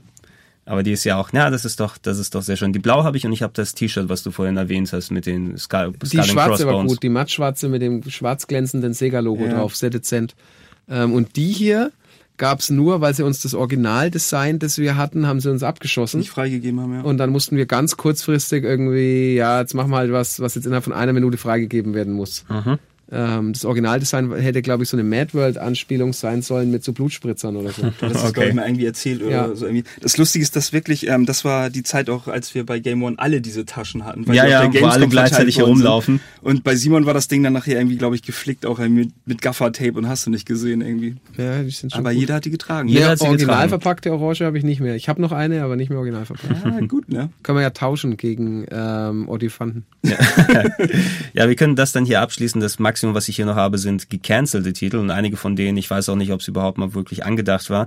Hier wird von dem Sonic the Hedgehog Teil 1 Port für den Amiga gesprochen im Jahr 91, was anscheinend dafür geplant war, was mich sehr gewundert hätte. So, weil das Verstehe ich auch nicht. Es gab ja mal diese von Schneider, äh, den PC mit dem eingebauten Mega Drive. Ah, ja, ja, genau. Aber da Wo hast du einfach das Slot Modul hatte. reingesteckt. Genau, Genau, das hatte einfach also, einen Mega Drive-Slot. Also ich kann mir auch nicht vorstellen, der Amiga war zwar einigermaßen gut äh, motorisiert, aber ich weiß nicht, ob der wirklich ein Mega Drive-Spiel so gepackt hätte. Wir haben Sonic's EduSoft für das Master System, also irgendwie Lernsoftware anscheinend. Sister Sonic für das Mega CD. Attempted Localization of Popful Mail wird hier gesagt. Äh, Popful Mail war so ein Wonderboy-mäßiger Sidescroller für das Mega CD. Ja. Ähm, was ein ziemlich cooles Game war, äh, ein bisschen Adventure-mäßig aufgebaut, eben wie die späteren Wonder Boys. Und ja, vielleicht war das tatsächlich gedacht, dass man da Sonic-Charaktere drüber machen, das dann Sister Sonic nennt. Sonic Junior fürs Sega Pico gecancelt, Sonic Crackers. Ja, auch bekannt als Sonic Studium oder Sonic Stadium.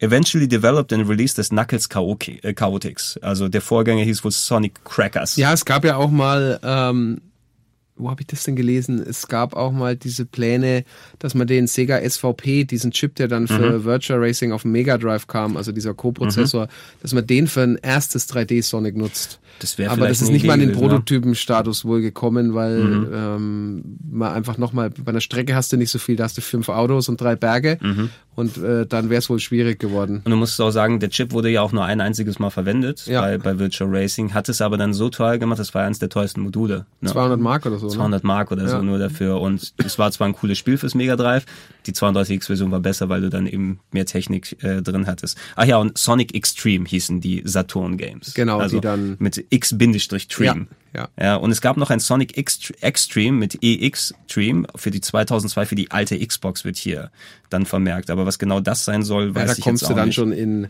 Ah, is a cancelled skateboarding video game Ach, das. für die Xbox 1. ja.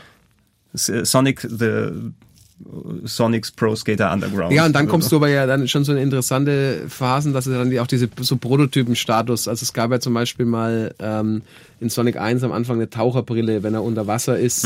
Ähm, und ähm, das Einzige, was ich dabei wirklich cool fand, war ähm, die Stage, die aus Sonic 2 entfernt wurde, die dann auch Christian Whitehead, also die war dann schon auf Screenshots zu sehen, damals, wie Sonic 2 ah, irgendwie die, er- rauskam. die er finalisiert hat, ne? Genau, Hidden Palace Zone. Und er hat es dann halt einfach fertig gemacht. Und das ist halt, das sind so coole Dinge. Da hatte ich äh, mit dem Tim Turi, der von der, der früher bei der Game Informer war, der ist jetzt PR-Manager bei ähm, Capcom in den USA, der ist ein riesen Sonic-Fan. Und ähm, der mit dem konnte ich dann über sowas irgendwie reden. Und dem habe ich dann vorab, er wollte wissen, was ist denn in Sonic ähm, Generations, was sind denn so die Welten, die da drin sind. Und der Riesenfan von der Chemical Plant Zone, dann habe ich ihm halt einfach so einen kleinen Videoschnipsel geschickt mit der Originalmusik von der Chemical Plant Zone, weil wir die beide so feiern. Und dann habe ich irgendwann gemeint, pass mal auf, ich habe mal was hier für dich. Ich weiß, du bist nicht so der Handy-Fan, aber ähm, hier. Probier's mal aus. Ja, genau. Geh mal da und da hin. Ähm, ich gebe dir mal einen Vorabcode und dann war da halt die Hidden Palace Zone. Ähm, und das war schon cool. Also sowas finde ich immer, sowas finde ich immer toll. Das ist auch ein Grund, warum ich so viel Hoffnung in äh, Sonic Mania einfach setze, weil ähm, der, der Typ einfach, der liebt es und Ja. der kann das und der mag das und bin da relativ unbesorgt. Ich glaube, der auch wenn man ihn selber Sachen machen lässt, wie zum Beispiel sowas, weil die gab es ja nicht wirklich, diese Zone. Das wird alles gut. Was meinst du, wen, wen spricht das jetzt an? Weil wir vorhin auch gerade von Zielgruppen gesprochen haben. Ähm, ist das eher dann für die Leute, die wirklich so Retro Das ist eine, Sonic ja, ja, sind, klar, Retro oder- und eine kleine Zielgruppe, die das halt wirklich intensiv verfolgt hat. Das ist halt dann nur so für Leute, weil wir jetzt halt natürlich von gecancelt gesprochen haben, deswegen habe ich gesagt, dann können wir auch von Prototypen sprechen, von so Dingen, die nie Realität wurden und dann aber doch äh, irgendeiner macht's dann noch. Und sowas finde ich immer, das ist, äh, das finde ich fast spannender als ähm, ja, halt das eine Sonic Skateboard-Spiel, was dann aber irgendwie nie kam. Und ähm, es gab ja auch in ähm, das war ja in Sonic Generations, gab's ja einen Skateboard-Level. War der da drin? Doch, doch. Das, das kann sein. Ja, ja, ziemlich, ziemlich sicher. Und wenn du das Skateboard zu früh verloren hast, war der halt bei weitem nicht so geil. Wir haben dann immer einen Wettbewerb daraus gemacht, wie lang man es schaffen kann, weil sobald du einmal hängen geblieben bist, war das weg. Wie lange du es schaffen kannst in der Stadt, ja, ja, in der Stadt mit dem Skateboard rumzu, rumzufahren. Ja, Ja, so gut es geht. Also ist ja auch das Snowboard, womit du über Straßen gefahren bist in Sonic genau. Adventure 2. Und das Snowboard Sachen. hattest du auch in Sonic 2, ne? Ja. Äh, Sonic nee, 3? Sonic 3 war es. Ah, war Sonic wo, 3. Wo, wo du dann runter, runtergeworfen bist, mit von der Schneekugel verfolgt Ja, wirst. gut gemacht. Ähm, könntet ihr eigentlich, wir haben jetzt eigentlich den Großteil Revue passieren lassen, was mit Sonic spielemäßig da war, eine Saumenge an Sachen. Ähm, könntet ihr aus dem FF sagen, was euer Lieblings-Sonic ist? Gibt's so- sowas überhaupt? Oder ist das mehr einfach das Sonic-Franchise dann? Sonic 2 und Sonic CD bei mir. Ja, Ja. ich würde auch, ich würde Sonic 2 auch bei mir sagen. Marc, du musst eine Kontermeinung dann Ich bieten. würde, glaube ich, eher Sonic 1 sagen, weil das irgendwie das so geprägt hat und auch viel getan hat irgendwie für, also logischerweise als erstes Spiel dann irgendwie für das Franchise. Und weil es was anderes war. Bei den anderen war es immer mehr von dem, manchmal gut, manchmal schlecht. Aber ich würde schon sagen, das und Sonic Generations eigentlich, weil es wirklich das geil verbindet. Und ich, ähm, da habe ich irgendwie das erste Mal wieder so ein, eher so ein Retro-Flash gehabt, so von wegen so, oh geil, jetzt haben sie die Sachen wirklich geil umgesetzt. Also doch, Generations würde ich fast sagen. Das klingt jetzt so ein bisschen wie Play It Safe, aber das sind halt schon so die. Ähm, Es wäre dann interessant, ob es dann, wenn wir dann äh, Sonic Mania mal gespielt und durchgespielt haben, was wir dann sagen. Ja, müssen wir noch ein bisschen warten, damit unsere, unsere Flash-Periode dann vorbei Ja. ist, damit wir dann auch äh, wissen, von wem wir sprechen. Und nicht sagen von Haus aus, äh, es funktioniert. Aber, ey, ich bedanke mich bei euch beiden, dass ihr Ja, euch die Zeit Dank. genommen hat und äh, mag, dass er sich freigenommen hat.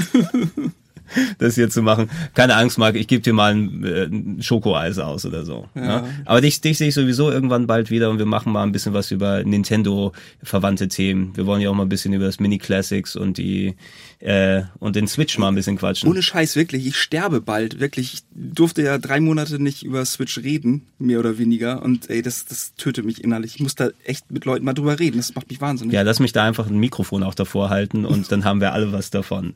Ähm, und Fabian, du gibst mir Bescheid, wenn was mit Yakuza ansteht wieder. Ja, ne? gerne.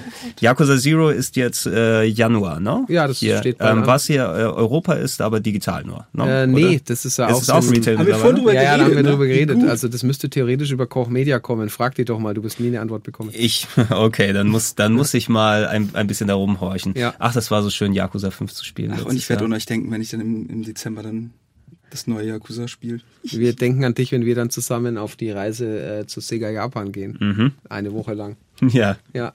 Was? Oh Mann.